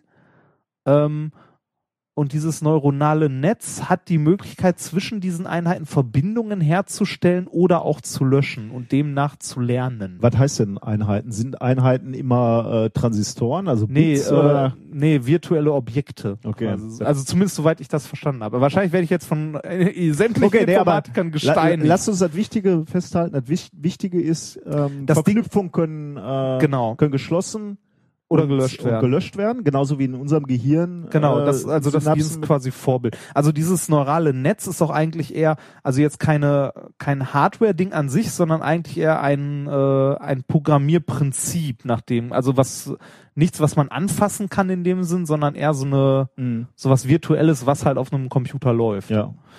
Ähm, diesem neuralen Netz, äh, also dieses neurale Netz hat die besondere, also hat eine besondere Eigenschaft, es kann lernen. Jetzt denke ich mir so, hm, ja, okay, sowas hatten wir doch schon mal mit künstlicher Intelligenz. Ähm, ich habe auch ein bisschen gebraucht, um zu verstehen, was hier an dieser Studie neu ist, beziehungsweise anders ist. Erstmal, was haben die überhaupt gemacht? Die haben es geschafft, dass dieses neurale Netz äh, was essentiell Wichtiges tun kann, und zwar Computerspiele spielen. und zwar 49 Atari-Spiele-Klassiker. Atari-Spieleklassiker, warte mal. Äh, Atari-Spieleklassiker, das heißt sowas wie Breakout, sowas? Richtig, Breakout zum Beispiel. Äh, auch sowas wie Pitfall? Kennst du Äh, Pitfall? noch? Natürlich kenne ich Pitfall. Das war, aber da haben wir schon mal drüber diskutiert hier. Äh, das war für mich die Offenbarung, als, als man da mit diesem Peitschenschwinger durch die Gegend gerannt ist. Äh, Pac-Man ist aber auch. Äh, Pac-Man, ja, Pac-Man. war das dabei auch? Äh, Pac Mrs. Pac-Man ist dabei. Was? Man kann nur Mrs. Pac-Man mit einem neuronalen, neuronalen Netz machen und Ja, Pac-Man nicht? ne, aber äh, tatsächlich ist äh, das neuronale Netz, also das hier bei Pac-Man, äh, sehr schlecht. Oh, Ja. Ähm, vielleicht bin ich ein neuronales Netz. ja, dann wärst du bei Breakout aber sehr gut. Ja, bin ich auch nicht gut. Ja. Ähm, aber ich erkläre erst mal weiter, worum es überhaupt ging. Ja. Also ähm, die haben ein neuronales Netz gebaut, äh, das Computerspiele spielen. Jetzt würde man sagen, ja, pff, ist jetzt für einen Computer eigentlich nicht so schwer. Ne? Also ich meine, Schachcomputer und so gibt's ja schon lange und ähm, wenn man sich jetzt Breakout überlegt, du hast oben halt die Blöcke, unten das Ding, ne, was hin und her, was Ja, hin und her schiebst. Da würde man jetzt eigentlich sagen, das kann ein Computer ohne Probleme. Also da, lass mich eine Vermutung äh, machen. Da, da wir über selbst lernende Netzwerke sprechen, wird wahrscheinlich die Neuerung sein, dass die den relativ wenig Informationen vorher vorgegeben haben. Richtig, und zwar fast gar keine. Oder? Ui. Also wenn man ähm, wenn man das mal vergleicht mit äh, mit den ähm, mit den Computern bisher oder was wir so unter intelligenten Computern verstehen, wäre ja sowas wie hier Deep Blue Ja. gewesen, der halt Schach gespielt hat, beziehungsweise äh, Watson, der Jeopardy gewonnen hat. Mhm. Ja, aber diese Computersysteme wurden vorher mit Unmengen von Informationen gefüttert und mit Unmengen von Schachpartien äh, und dementsprechend Verknüpfungen, die wurden trainiert. Das Netzwerk, was die jetzt hier gebaut haben, das ähm, fängt bei Null an. Das weiß gar nichts. Es Okay. ist wie ein Kleinkind, das die Augen aufmacht. Ähm, die einzige Information, die dieses neuronale Netz von diesen Spielen bekommen hat, war die Bildinformation, also welcher Pixel hat welche Farbe und ähm, was das Ziel ist. Ah, das wurde eben auch gesagt. Ja, aber nicht, was das Ziel des Spiels ist, sondern nur, das ist der Score, der soll hoch sein. Ah, oh. Mehr nicht. Okay, das ist natürlich wirklich nicht viel. Und ja. natürlich, welche Tasten es drücken kann. Aber nicht, was diese Tasten bewirken, sondern wurde nur gesagt, du kannst WASD drücken. Mehr nicht. WASD, der Punktestand soll hoch werden, den Rest finde selber raus. Ja gut, ich, ich versuche gerade so zu überlegen, ähm, Gut, wahrscheinlich hat man Atari bei Kumpels gespielt und die Kumpels haben einem gesagt, was man machen muss, aber im Grunde genommen könnte man ja rausfinden, äh, was man machen muss. Man wird, den, man wird diesen Joystick in der Hand nehmen, würde dann gucken, dann fällt zweimal der Ball runter und man kriegt keinen keinen Punkt, dann probiert man nochmal, stellt fest, bleiben wir bei Breakout, haut da oben ein paar von diesen Steinen weg, kriegt ein paar Punkte, sieht besser aus. Ja, man könnte relativ schnell also eine, eine primitive Strategie entwickeln oder äh, also als Mensch jetzt, ne? Richtig, Weil genau. die Maschine hat offensichtlich dann auch begriffen, Genau. wie kriege ich mehr Punkte? Ja, das kann man sich vorstellen, Es- dass es das geht- funktioniert. Genau, es geht ähm, also als Mensch, also es geht in erster Linie erstmal darum, du hast unglaublich viele Informationen, die du siehst. Für den Computer, der hat Ja, äh, Problem. je, ne? jede ja. Menge Pixel. Ich weiß nicht, ich hatte mir irgendwo sogar aufgeschrieben, auf wie viel Pixel die das, also wie viel Pixel der Atari hatte damals. 25 ähm, Mal. Nee, es, es, war, es waren schon ein paar mehr, aber ich finde es jetzt auf die Schnelle nicht. Ähm, das stand auch in dem Paper drin. Äh, ich habe es, glaube ich, in die Shownotes geschrieben. Ich weiß aber nicht. Ähm, es war, ich glaube, äh, 640 mal 480 oder so. Also schon. 160 mal 200 lese ich hier. Oder sowas, gerade. ja. Atari 2600.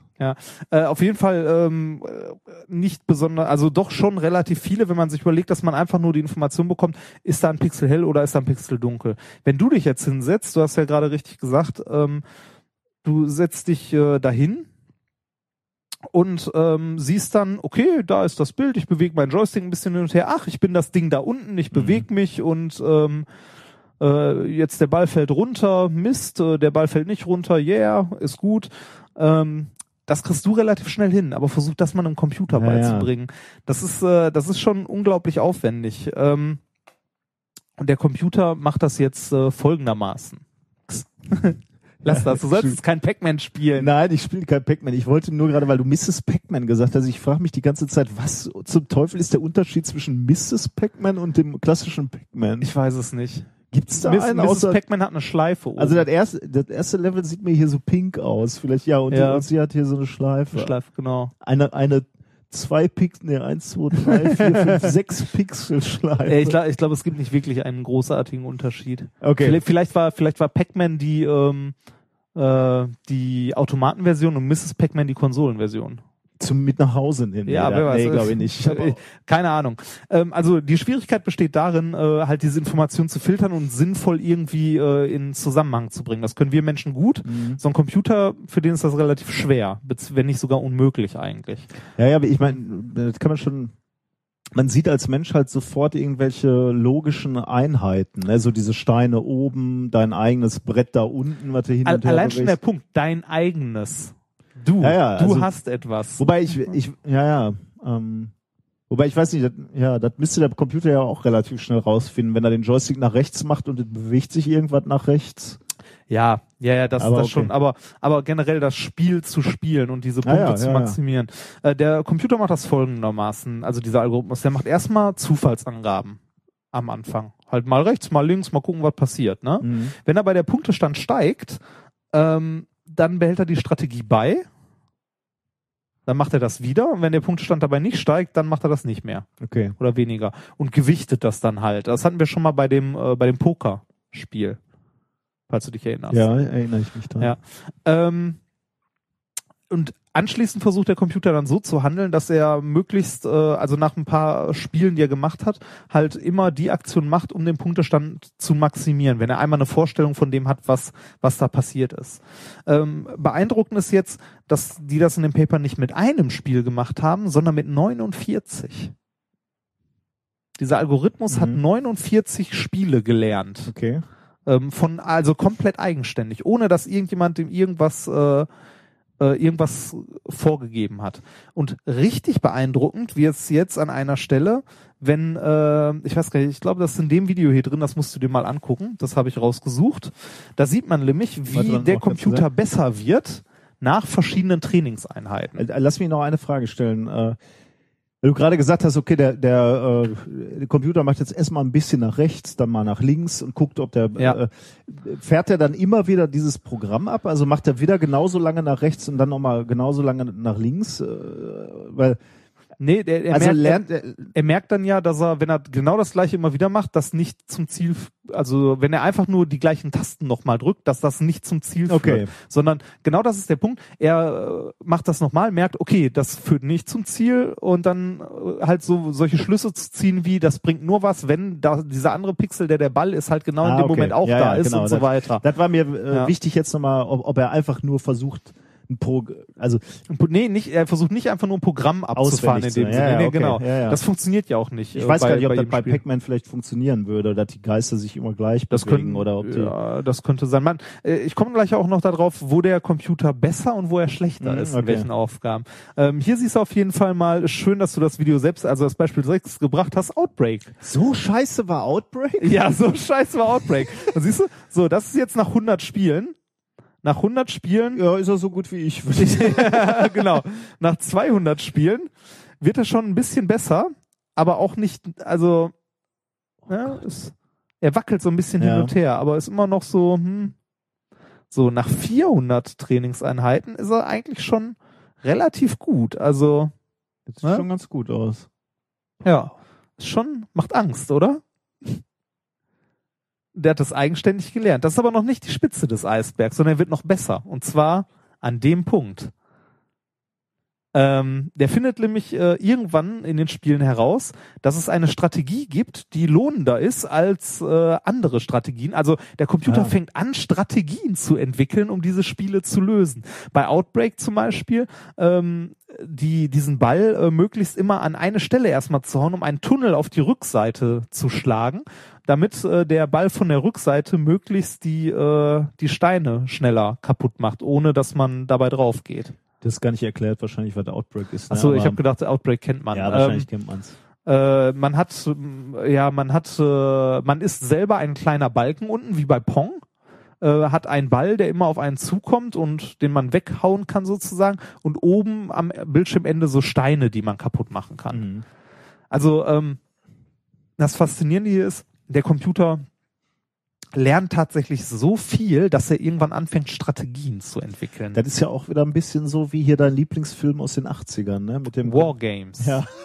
Ja. Ich habe lange überlegt, wie ich das hier nennen soll, ohne Wargames zu erwähnen. Hat es ja schon verbrannt. ne? ja, genau. Hatte ich schon verbrannt. Dabei passt das hier ja. viel schöner. Ja, hier passt das wirklich gut, ja. ja. Ähm, Okay, Outbreak, äh, also das habe ich jetzt alleine schon gesehen, kann er besser als ein Mensch nachher, oder? Ähm, Also so gut kann ich jetzt zumindest nicht. Ja, kann er. Besser. Also, die haben tatsächlich ähm, geguckt, ähm, ob dieses Computerprogramm irgendwann besser wird als ein Mensch oder ob, also ob es generell besser wird als ein Mensch oder auch nur nah dran kommt, Mhm. so viel wie ein Mensch. Und äh, tatsächlich äh, in mehr als der Hälfte der Spiele schafft es der Computer ähm, auf Menschenlevel oder drüber. Okay. Äh, Und getestet haben die das, indem die einen Profispieler genommen haben. oh Gott, es gibt Profi ja, Pong Atari Spieler. das weiß ich nicht, aber ähm, die haben, also sie haben geschrieben, einen Profispieler genommen, der durfte jedes Spiel zwei Stunden trainieren und dann spielen. Ach so, okay, also ein Profispieler, aber nicht ein Profi äh, Atari Nein, Breakout anscheinend Spieler. nicht, nein, das nein, hätte mich nein. das hätte Äh, mich sehr nein, tra traurig gemacht für diese Die, und die haben dann gesagt, okay, ähm, Profizocker, äh, wenn der Computer 75 Prozent der Punkte des Profizockers erreicht, dann ist er auf einem vergleichbaren Niveau Mhm. von einem Menschen. Okay. Und ähm, das hat er tatsächlich bei, also hier diese Grafik, wenn du die mal siehst, Mhm. da dieser Strich, das ist äh, Human Level. Okay. Und äh, der ist bei einem Großteil der Spiele drüber. Jetzt könnte man sich fragen, bei welchen Spielen. Ja, genau, sieht man eine Systematik. Ne? Ja, Gibt's- ein, ein, ein bisschen. Ähm, und zwar, äh, er war bei, äh, ich weiß gar nicht mehr, hatte ich mir jetzt hier irgendwo aufgeschrieben. Also er ist bei, ähm, ah, okay. Er ist bei Spielen, die eine lange Strategie voraussetzen. Ja, das habe ich, hätte ich schon Mist, ja, das hätte ich vielleicht gerade so Mhm. formuliert. Eine lange Strategie ist wahrscheinlich so was wie Pac-Man, oder? Du musst, du musst, also siehst viele, äh, viele Geister und muss mehrere Geister irgendwie so überlegen, in, in welche Richtung die laufen oder ist das keine lange Strategie? Mm, d- Ich, ich hätte jetzt gesagt, nee, nicht zwingend, aber Miss Pac-Man ist ganz unten in der, also fast ganz unten in der Liste. Das äh, wäre wahrscheinlich sowas. Also er ist gut da, wo man eine lange Strategie braucht nein, nein, oder wo da, man sie nein, nein, nicht braucht? da, wo man sie nicht braucht. ja, ja. Da ist er gut. Also, Also, bei so, Breakout zum Beispiel brauchst du ja keine lange Strategie. Du musst Ja. Also bei Breakout schafft er 1327 Prozent von den Punkten des Profispielers. also viel besser. Okay. Viel besser, ja. Okay. Und auch deutlich besser als, also was auch noch äh, zu bemerken ist, dieser Algorithmus hier, also dieses neuronale Netz, ist besser als äh, alle linear Lernenden, die man bis jetzt so Mhm. hatte. Also deutlich, deutlich drüber. Ähm, äh, ganz unten, also das ist ein Spiel, ich kenne es leider nicht, ähm, und zwar Montezumas Revenge. Das kommt mir irgendwie bekannt vor. Da muss ich jetzt, da müsste der geneigte Hörer jetzt durch. Ja, das ähm, Äh, weil das muss ich mir mal. Wenn sich jetzt anguckt, also äh, was auch nochmal richtig beeindruckend ist, die äh, die Spiele klingen im ersten Moment so simpel, Oh. ne? Was denn? Dieses. Montezumas Revenge. Das sagt mir gar nichts, glaube ich. Schnell mal mit Ton. Ähm, ich höre nichts. Ich ja. Achso, ich habe keine Kopfhörer auf, daran könnte es liegen. ähm, Über Ja. diese Stänker. Ja, rede du jetzt- nur, rede da du muss ich, nur nee, da weiter. muss ich, da muss ich jetzt auch. Ach, ist das schön. Die gute 8-Bit-Musik. Di, di, di, di. Also das, Jetzt das, geht's los. Das, Das sagt dir echt nichts mehr? ich überleg gerade. Ah, ah, doch, doch, doch. Da doch, war doch. er, und das, da war er jetzt gut oder war er Nee, nicht? da ist er sehr schlecht. Ach so, ja. Ja, das ist aber auch komplex. ja, ne? ja, das, ja, du, du musst Also hier, hier um, um das für den Hörer, du, du läufst hier durch die Gegend und musst Schlüssel sammeln und über auf über, Leitern auf und Leitern, genau. Und irgendwie äh, halt in einem räumlich. räumlich, also du, du verlässt das Level durch, durch irgendeinen Ausgang und musst, musst dann äh, ähm, Das Lava. Dann, dann, dann kommt halt ein neuer Bildschirm, der quasi die Fortsetzung des Okay. äh, also hier wird ja Also es ist, es ist also allein dieses Rum, äh, dieses Rumhüpfen und Totenköpfe, die einen kaputt machen und so ist äh, richtig komplex im Gegensatz jetzt zu äh, ne? Ja. hier Pinball oder ähnlichem. Auf jeden Fall ist er da relativ schlecht bei diesen Sachen, was aber jetzt finde ich auch nicht so verwunderlich ist. wo ist er richtig gut? äh, richtig gut ist er bei äh, Boxen, Echt, wie heißt denn das? Boxing. Boxing Atari, Natürlich. Äh, Boxen, äh, Breakout, Star Gunner ist er gut. Was, was Das, ist das? ist Boxen? Das ist Box. Ah, Oh Gott, ist das schlecht. Oh Gott. Sound. Von oben gezeigt, ein schwarzer, ein weißer Boxer. Mit so ähm, Spaghetti-Armen. Ja, könnte ich von oben Ja. sein. Schön von Activision. Oh mein Gott. Also, was hat man damals gespielt, ne? Ähm, Was ist ba- das denn hier? okay, Naja. ich will es nicht wissen. Ähm, also bei, bei Boxen ist er gut, Breakout ist er Okay. gut. Ähm, Star Gunner, Atlantis, Crazy Climber. Ist Crazy Climber? Ja, Crazy Climber. oh, und bei Name This Game. Was ist das? Ich habe keine Ahnung. Crazy muss mal Climber. kurz gucken, das sagt mir auch nichts. Äh, Let's compare Crazy Climber. oh, hier kommen die ganzen Klettervideos Ja, Rechner. Vielleicht schlecht, schlecht zu suchen. Ja, ja. Okay, ja, Ähm, interessant. Aber äh, f- wenn wir nochmal zusammenfassen, ist faszinierend, dass der es lernt, äh, diese Spiele irgendwie in Kontext zu setzen, die zu lernen. Weil da war, also in dieser Palette von 49 äh, Spielen war halt alles bei. Von Shooter, die von rechts nach links Mhm. laufen, von oben nach unten, also so Weltraumdinger. Also grundsätzlich lernt er Space alles. Invaders, der lernt grundsätzlich alles. Mhm. Und wie gesagt, so äh, auch extrem äh, unterschiedliche Sachen. Da ist zum Beispiel auch ein 3D-Rennspiel bei gewesen. Äh, Asteroids war, war glaube ich, auch dabei. Bin mir jetzt aber nicht sicher. Ähm, auf jeden Fall äh, hat er prinzipiell äh, gelernt, diese ganzen Spiele zu spielen und zwar alleine aus der Bildinformation heraus. ja, also so- Und das, und das, was, was Ja. man jetzt sagen könnte, was, also wo man jetzt sagen könnte, also da könnte man sagen, so ja, Respekt, aber wo man richtig, wo man schon anfangen sollte, so ui, mal drüber nachzudenken ist, dass der Computer anfängt, Strategien zu entwickeln, also ein gewisses Maß an Kreativität entwickelt. mhm. Wenn die das Ding Skynet genannt hätten, hätte ich Angst. Also in gewisser Weise, wenn, wenn du wenn du äh, ein Kind hast, äh, wundert dich ähm, grundsätzlich nicht, wie einfach so ähm, Computerspiele zu erlernen sind. Also wenn mein Sohn mal, der darf nicht eigentlich nicht an meinen I iPad oder iPhone Mhm. ran, aber der gut passiert schon mal, sagen wir mal so. Ich versage schon mal als als äh, Elternteil. Ähm, und äh, wenn der dann äh, Spiele in den Fingern hat, die eigentlich für ihn zu komplex sind, ne, dann ist man erstaunt, wie schnell man bei Computerspielen erkennt, als Mensch zugegebenerweise, was man machen muss, sagen wir Mhm. mal so. Ob er dann sofort eine sinnvolle Strategie entwickelt oder so, ist natürlich mal eine, eine völlig andere Frage. Aber man kann schon grundsätzlich erkennen, was man tun muss. Ähm, interessant wäre jetzt, die Frage wirst du mir wahrscheinlich nicht, äh, äh, beantworten können. Was würde beispielsweise passieren, wenn man jetzt, ähm, also ich weiß nicht, was in diesem neuronalen Netz, ob man die Dinger, die, die Synapsen in Anführungsstrichen, also Verbindungen oder diese Knotenpunkte, sagen Ja. wir mal, äh, wie man die dann nennt, aber sagen wir mal, die würde man, die Anzahl würde man verdoppeln, was vermutlich nicht ganz einfach ist. Ja. Ähm, würde der dann schneller lernen? Würde der eine noch bessere Strategie entwickeln? Was würde überhaupt passieren, wenn man den jetzt so lassen würde, wie er ist und man würde den nicht 600 Spiele machen lassen, sondern 5000? Ja, oder wenn man den mal auf andere Probleme loslässt. Das wäre interessant. Also jetzt nicht, äh, nicht äh, ein Computerspiel, sondern dem sagen würde, irgendwie Börse. Versuch hier, versuch äh, hier, dat, äh, die und die Eingabe kannst du machen, maximier den Gewinn. Ja, ist die Frage, wie, wo die, die Eingaben herkommen. Ne? Also ja, du könntest dir natürlich den, ja, schwierig. Ich, ich denk, denke mal, die Börse ist eben nicht ganz so äh, deterministisch wie so ein Ja, okay, Computerspiel. kein- ja, ne? Das okay, läuft halt keine- immer gleich, also ganz klare Gesetze. Während an der Börse ist halt unheimlich viel em Emotion. Ja. Ne? Also die, die ähm, das ist natürlich schwer zu berechnen, Okay, vermutlich. da- oder andere Optimierungsprobleme, irgendwie in der Logistik oder so. Mhm. Fußball wäre natürlich geil. Wenn er, Oh, ja. wenn er, also ich, ich komme da gerade drauf, weil ich gerade ein Fußballstrategiebuch lese. ah, Also die, die Vorstellung es gibt Fußballstrategiebücher. ja, oh es, Gott. ja, das ist ziemlich geil eigentlich. Aber das erspare ich dem geneigten Ja, danke.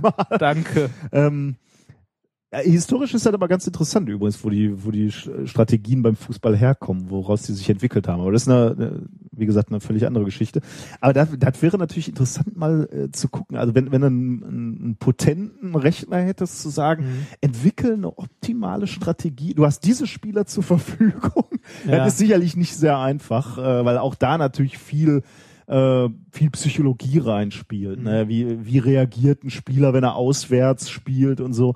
Aber überleg mal, du willst eine Strategie entwickeln, wo noch kein, also du, du erkennst so, oder, also du lässt so ein potentes neuronales Netz die erste Halbzeit mitlaufen, der guckt Ja. sich also an, wo ist die Schwäche deines Gegners und zweite Halbzeit stellst du komplett um und nutzt die Ja, aus. so, sowas hatten wir auch schon mal, ne? Äh, wann spielen, wann verliert die deutsche Nationalmannschaft das erste Mal gegen Roboter?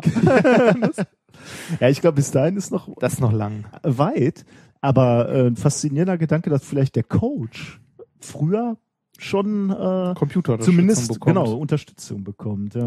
Äh, übrigens, äh, was äh, die an dem Netzwerk jetzt, also woran die weiterarbeiten wollen, ist ähm, der Grund, warum das so schlecht ist äh, bei diesen Spielen, die eine längere Strategie verbrauchen, ne?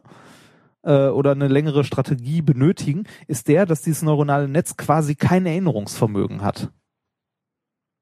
Ähm, was heißt das? Also ich, äh, das heißt, äh, es, es macht eine Strategie, also wie, wie gerade gesagt, es macht eine Strategie, es lernt so, äh, das ja. und das Mhm. und das und passt das immer rechtzeitig an, bis es dann halt diese Aufgabe lösen kann. Es kann sich aber nicht dran erinnern, äh, was es schon alles so ausprobiert hat, Ah, ja. sozusagen. Wodurch es bei, äh, bei diesen kleinen, also bei diesen Problemen, die eine längere Strategie erfordern, irgendwann in der Schleife landet. Ah, es, also okay. es schafft quasi, äh, die Punkte kurzzeitig zu erhöhen, aber nicht auf lange Sicht, Ah, ja. weil es immer Ja. wieder die gleichen Fehler von vorne macht. Mhm. Ähm, der nächste Schritt, den die jetzt machen wollen, ist dieses neuronale Netz so zu erweitern, dass es äh, entsprechend auf, äh, also ein Erinnerungsvermögen hat. Jetzt würde man ja sagen, ist ja kein Problem, pack da 5 Terabyte Platte hin und gut ist. Äh, das Problem ist, diesen neuronalen Netzwerk auch äh, in der ausreichenden äh, Zeit und so weiter äh, zu ermöglichen, auf diesen Speicher zuzugreifen. Das ist Ja, wohl nicht ganz so Ja. einfach. Also das in das neuronale Netz zu integrieren, dass es einen Speicher hat, auf den es zugreifen kann. Das wäre dann so der nächste Schritt. Ja, gut. Machen sie sowieso, ne? Also Ja. brauchen wir uns keine Sorgen zu machen. Nein, also. Gut, ja, spannend. Sehr faszinierend, was da los ist.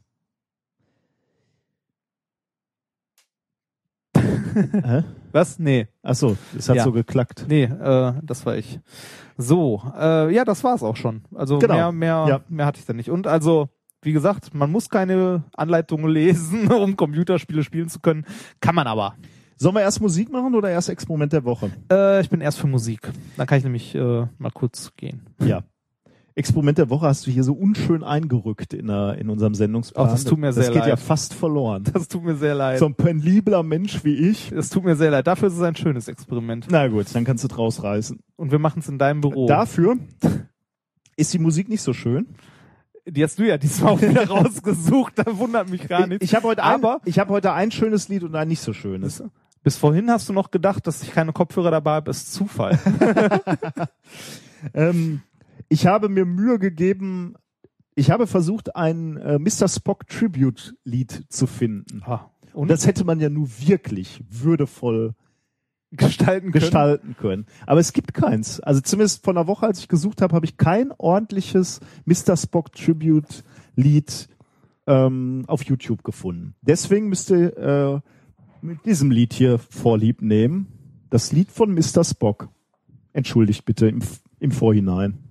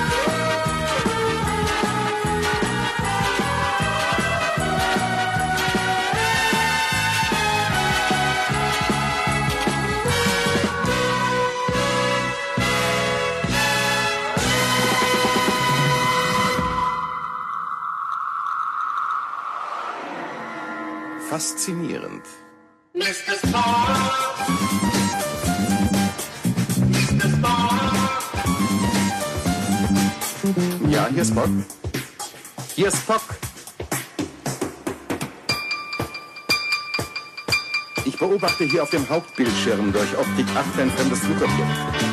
Wir werden versuchen, Funkkontakt aufzunehmen. Transporterraum. Klar zum Beamen?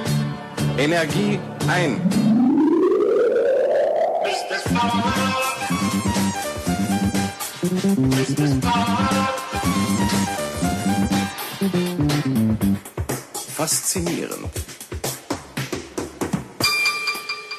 Befinden uns auf den Spuren fremder Kulturen. Hallo Enterprise. Die Plutonier sind friedlicher Natur. Ihr könnt die Materie-Antimaterie-Deflektoren einfahren. Es besteht kein Grund zur Verteidigung.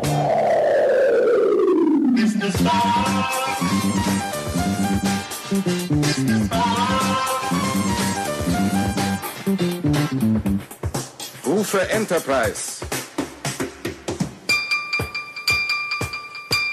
Uns über die Rutschbahn zurück. Die Plutonier sind der Interplanetarischen Föderation beigetreten. Wir können uns neuen Aufgaben zuwenden.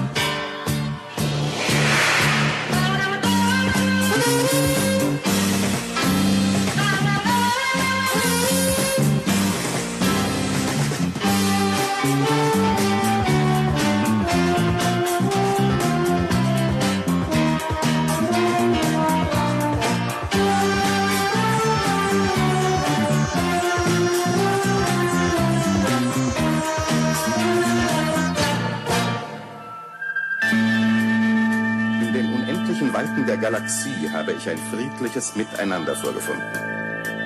Ob das wohl auf dem blauen Planeten auch einmal Wirklichkeit werden kann? Das wäre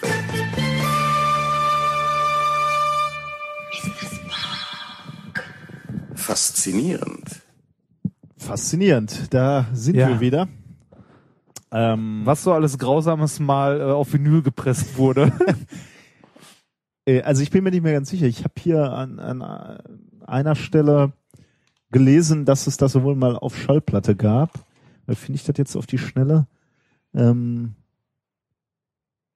es stammt von einer Sampler-LP mit TV-Hits aus den späten 70ern oder Anfang der 80er Jahre. Habe die Platte, also es ist ein Kommentar bei YouTube, habe die Platte damals als Kind täglich rauf und runter gehört. Dieser arme Mensch, jetzt muss, jetzt muss er im Internet kommentieren. Zu der Zeit gab es ja noch nicht einmal Videorekorder. Das bedeutet, Raumschiff Enterprise, Tarzan, Pipi Langstrumpf etc. liefen nur einmal in der Woche. Ähm, also äh, scheint wohl äh, relativ alt zu sein. Ähm, und Klang gar nicht so. Nein, das, das stimmt. Übrigens, Ja. das, das habe ich vorhin, vorhin äh, vergessen zu erwähnen. Der Top-Kommentar unter diesem Video, was ich dir gerade gezeigt habe, mit dem lernenden Computer, der Top-Kommentar darunter ist To-Do-List, Master Breakout, Destroy Humanity.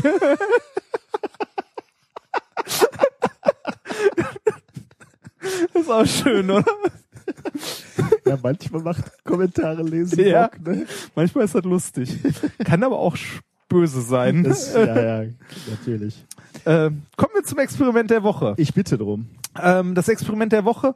Ähm, dafür habe ich etwas mitgebracht. Und zwar, ähm, da ich äh, ja bei der lieben Firma Alomess unser äh, großes Becherglas habe liegen lassen, gibt's jetzt diese Kiste äh, für Wasserexperimente. Wasser spielt nämlich wieder eine Rolle. Oh, das ist aber doch kein schlechtes. Muss, nimmst du das wieder mit nach Hause oder dürfen wir das behalten hier? Nee, das ist eigentlich, äh, ist da mein Elektronikkram drin, den, der in meinem Büro rumliegt. Aber die können wir gerne für diese äh, Experimente äh, demnächst auch weiter nutzen, äh, wenn wir noch welche Experimente dieser Art haben. Dann habe ich hier mitgebracht Wasser, das ich jetzt mal in diese Kiste fülle. Okay. Falls einer von euch gerade pinkeln muss. gerade, gerade angenehm für Leute, die jetzt im Auto sitzen Ja. so, und uns hören. Und dann, Oh, das ist weniger Wasser, als ich dachte. Ähm, muss ich sagen, ich habe gedacht, es wäre mehr. Ich habe ja noch. also du, du füllst hier gerade zwei Liter. Ähm, Ja. du- warte mal, ich mach mal gerade ein Bild, dann habe ich dich im Hintergrund auch in deinem recht spacken, in deiner recht spacken Uniform. Ich, ich könnte noch mal kurz einen Liter holen, weil das ist doch ein bisschen wenig. Jetzt, wo ich ein Foto machen will, oder? Ja, ich kann ja gleich noch mal. Du musst mal kurz unsere Hörer unterhalten. Ich gehe noch mal kurz äh, Wasser holen. Meine Themen, die ich habe, wenn du den Raum verlässt, sind ja recht ein eindimensional. ähm, ja, was kann ich euch denn erzählen? Habe ich hier gerade noch irgendwas ähm, auf dem Radar? Ähm, nicht wirklich. Ähm, ja, nächste Woche bin ich in Berlin. Und ich hatte natürlich ohne Reinhard nicht vor, ein Hörertreffen zu machen. Falls aber jetzt äh, verstärkt in, nee, äh, sagen wir so, äh, ich bin auf der Physikertagung. Also wenn ihr auch auf der Physikertagung sein solltet, könnt ihr euch ja mal melden. Äh, dann kann man sich ja bei der ein oder anderen Poster-Session sehen vielleicht. Ähm, da kommt der Reinhard wieder. Ich habe nichts über das Normale gesprochen, was ich immer ähm, spreche. So. Ich habe ein bisschen äh, Meerwasser mitgebracht.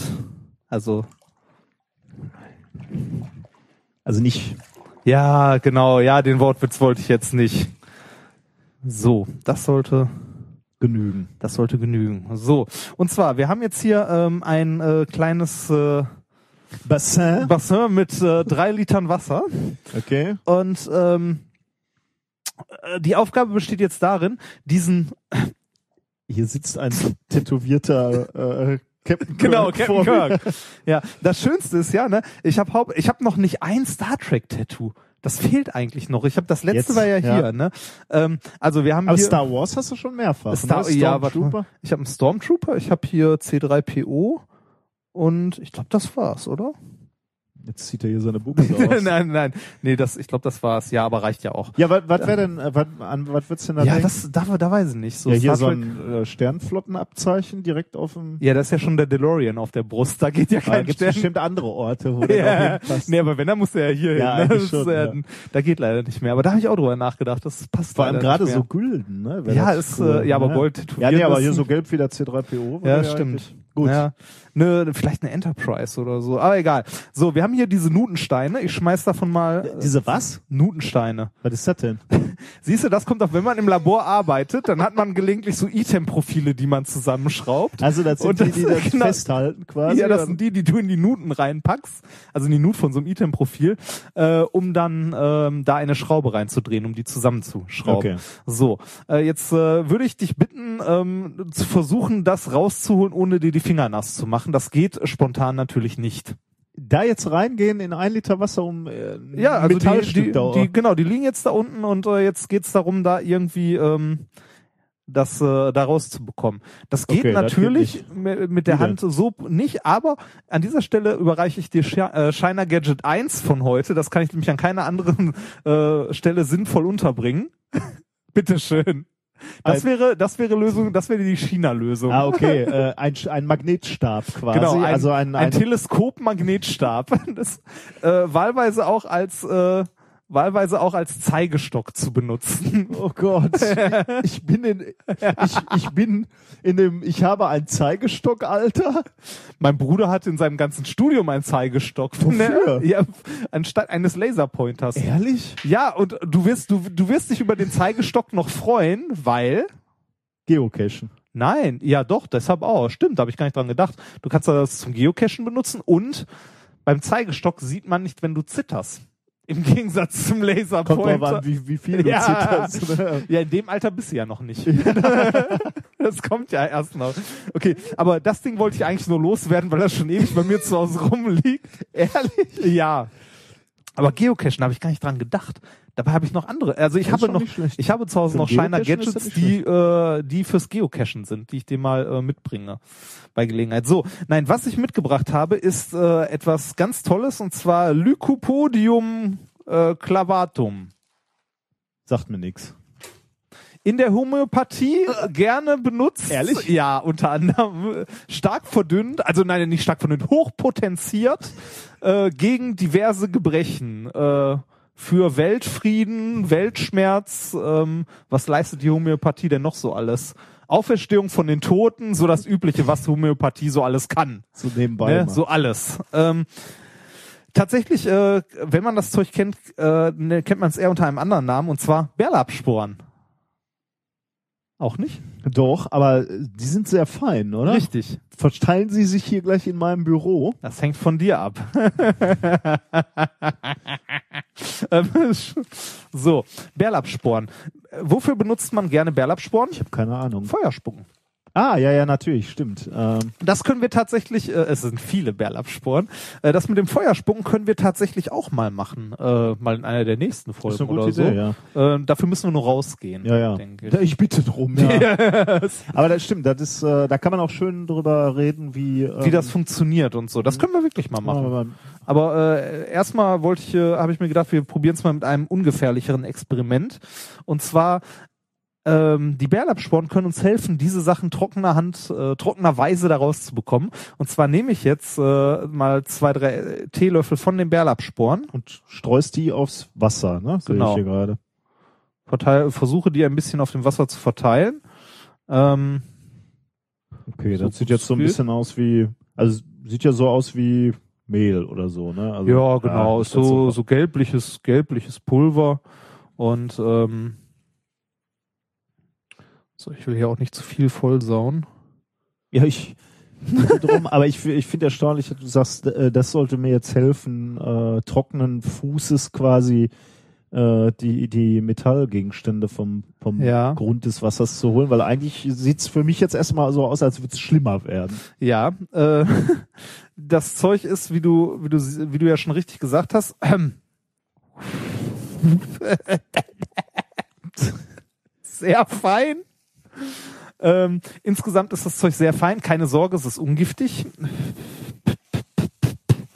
Wir sollten jetzt nur nicht hier drin, äh, also hier drin jetzt kein Feuer anmachen oder so. So, äh, ich verpacke das Ganze auch wieder, den Rest. Wir können das recyceln. Oh, das könnten wir auch zum nächsten Kongress mitnehmen, oder? Verrat doch nicht alles. Entschuldige.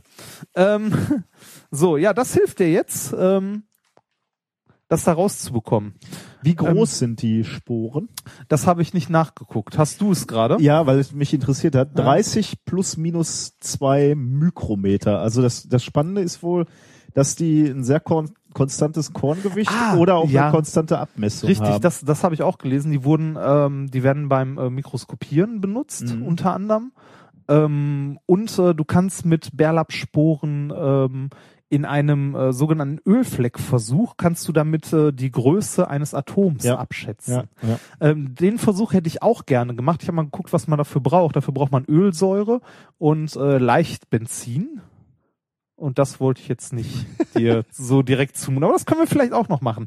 Äh, interessant ist auch noch, die, ähm, die Bärlapsporen sind quasi äh, so eine der, also sind ein Grund dafür, warum wir heute fotokopieren können. Die wurden äh, nämlich äh, bei der, äh, ich weiß nicht, wie es, Xerox, keine Ahnung, ich kann das nicht aussprechen, Graphie benutzt ähm, von, äh, ne, mal gucken, finde ich die Namen? Nein, finde ich jetzt nicht, wer es gemacht hat. Äh, 1937 zum Patent angemeldet, ähm, wurden die ähm, ja auf einer äh, elektrisch geladenen Platte halt festgehalten. Also die, Okay. die sind, die reagieren halt sehr, sehr äh, empfindlich oder sehr, sehr gut auf statische Ladungen. Deshalb hast du die auch, wenn du da mal so, wenn du die berührst, direkt an den Finger kleben. Ähm, Und äh, die wurden halt bei einer der ersten Fotokopien benutzt, um halt was Haftendes auf dem Ja. Papier zu haben. So, äh, aber lange Rede, kurzer Sinn. Das Zeug hilft dir jetzt äh, trockene, handmäßig das da rauszubekommen. Du traust mir nicht, oder? Ich kann jetzt da reingreifen. Du kannst da jetzt reingreifen. Also die, Dabei die, die soll, soll, soll, Bärlapsporen, soll ich dabei mal ein Foto von der Seite machen? die Bärlapsspuren sind immer noch, äh, Sporen sind immer noch auf der Oberfläche, ne? Ja. Und äh, ähm, ich kann jetzt quasi in dieses Wasser reintauchen, Richtig. Äh, meinst Soll du? ich mal ein Bild von der Seite machen? Mach mal. Wie, äh, Also gib noch mal her und mach mir So. das nicht voll mit Bärlapssporen. den mache ich nicht. Wie denn auch? Also ich kann jetzt reingreifen, meinst Ja. du? Dann nehme ich mal die rechte Hand und Wir können auch ein Video machen. Was hättest du lieber? boah. Super. Das ist schon cool, ne? ja, das Zeug Also ich war jetzt so einige, einige Zentimeter weit ähm, Ja, im Wasser drin. Das, ja, die sind, du merkst auch richtig, wie rund ja, ja, ja, ne? genau. Die, also es ist wie so, wie so Graphit. wir, wir, wir sollten uns vielleicht gleich auch mal kurz Ja, die Finger waschen, ja, weil das Zeug kriegst du halt äh, wirklich schwer wieder. Dann Äh, mach mal ein Video. ja, genau, warte, äh, Video. Das ist nämlich echt, also das ist faszinierend, wenn man das das erste Mal sieht. Also als ich das, das erste Mal ausprobiert habe, dachte ich auch nicht, ja, läuft. Hand völlig trocken. Ja, Und jetzt gehe ich rein. Bis nach unten. Man sieht auch so richtig wieder diese ja so, ein- so ein äh, gelber Handschuh. hydrophobe- Ja, Jetzt komme ich wieder raus und immer noch staubtrocken. Siehst du meine Ja. Hand hier? Staubtrocken, kein bisschen Wasser dran. das ist super, ne? Was kostet denn so ein Beutel Bärlauchsporen? Äh, Bärlauchsporen? Ich sag immer Bärlauch. äh, ich weiß gar nicht, was es war nicht so teuer, 20 Euro. Geil hier. 20, Er macht da schon ziemlich Bock damit rum. Ja, das ist eine Riesensauerei, aber macht schon Bock, ne? Das ist quasi, also die Bärlapsporen legen sich in deine Hand und bilden einen Handschuh. Ich glaube, ich habe auch viel zu viel oben drauf getan. Weniger hätte ja wahrscheinlich äh, gereicht. hier in dem äh, Wikipedia-Artikel steht auch sparsam. ja, mein Gott, ich schon gedacht. viel hilft viel. So. Ja, Hammer. Okay, danke. Ähm, ja, toll. Ich will Stopp drücken und es geht nicht. Wegen den Bärlapsporen? ich weiß es nicht. Es geht einfach nicht. Ich kann nicht Stopp drücken. Warum kann ich nicht Stopp drücken? Ich auch nicht. Dieses iPhone. Ja, Jetzt muss ich natürlich kurz gucken, ob das Video aufgenommen hat oder ob, ob du ähm, noch mal ein neues machen musst. ob ich noch mal kurz rein muss. Video. Ah, das ist echt faszinierend. Das können wir noch mal in groß ausprobieren. Hat nicht aufgenommen. Hat nicht aufgenommen? Na, sollen wir noch mal machen? So, jetzt versuchen wir noch mal ein Video aufzunehmen. So, und es startet. Trocken, völlig trockene Hand. Da, trockener Doktor. Jetzt gehe ich hier rein. Das legt sich wirklich wunderschön wie ein Handschuh rum. Nimm mal so ein Ding raus. Und man Das merkt, man, mer man merkt die Kühle, ne? Ja, Wasser. ja, das ist das Komischste, oder? Man merkt die Kühle von dem Wasser, aber man kommt jetzt raus und es ist völlig Trocken. Mm. Jetzt hab ich aus der Hand fallen lassen. äh, okay, aber Ja. die Hand ist immer noch völlig trocken. Wahnsinn. Also ist schon äh, sehr faszinierend, ja. Ja, das ist, also man, man sieht ja so, so quasi diese, diesen, dieses Luftpolster um die Finger ro- Das ist drum, cool. Ne? Du, du siehst auch, wenn du, äh, wenn du gerade noch mal kurz auf die Oberfläche geguckt hättest, dass du äh, manchmal Luft hast, die in so, also du, wenn du so ein Bläschen oben drauf hast, das von Bärlauch, äh, von Bär, jetzt sag ich auch schon Bärlauch, von Bärlaps umgeben ist, dann kannst du dieses Luftbläschen oben auf der Bärlaps-Oberfläche so hin durch die Gegend schieben. Schön, ne? Ja.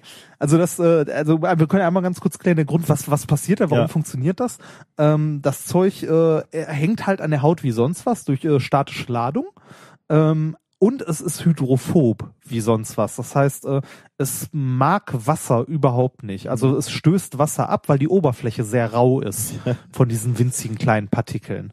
Und ähm, das ist quasi das gleiche wie dieser Lotus-Effekt. Ähm, und äh, weil das halt äh, an der Haut haftet, aber das Wasser abstößt, bildet das wirklich so ein wie so einen natürlichen Handschuh um die Hand, mit der man ins Wasser greifen kann und die Hand auch wieder rausziehen kann und die dabei trotzdem komplett trocken bleibt.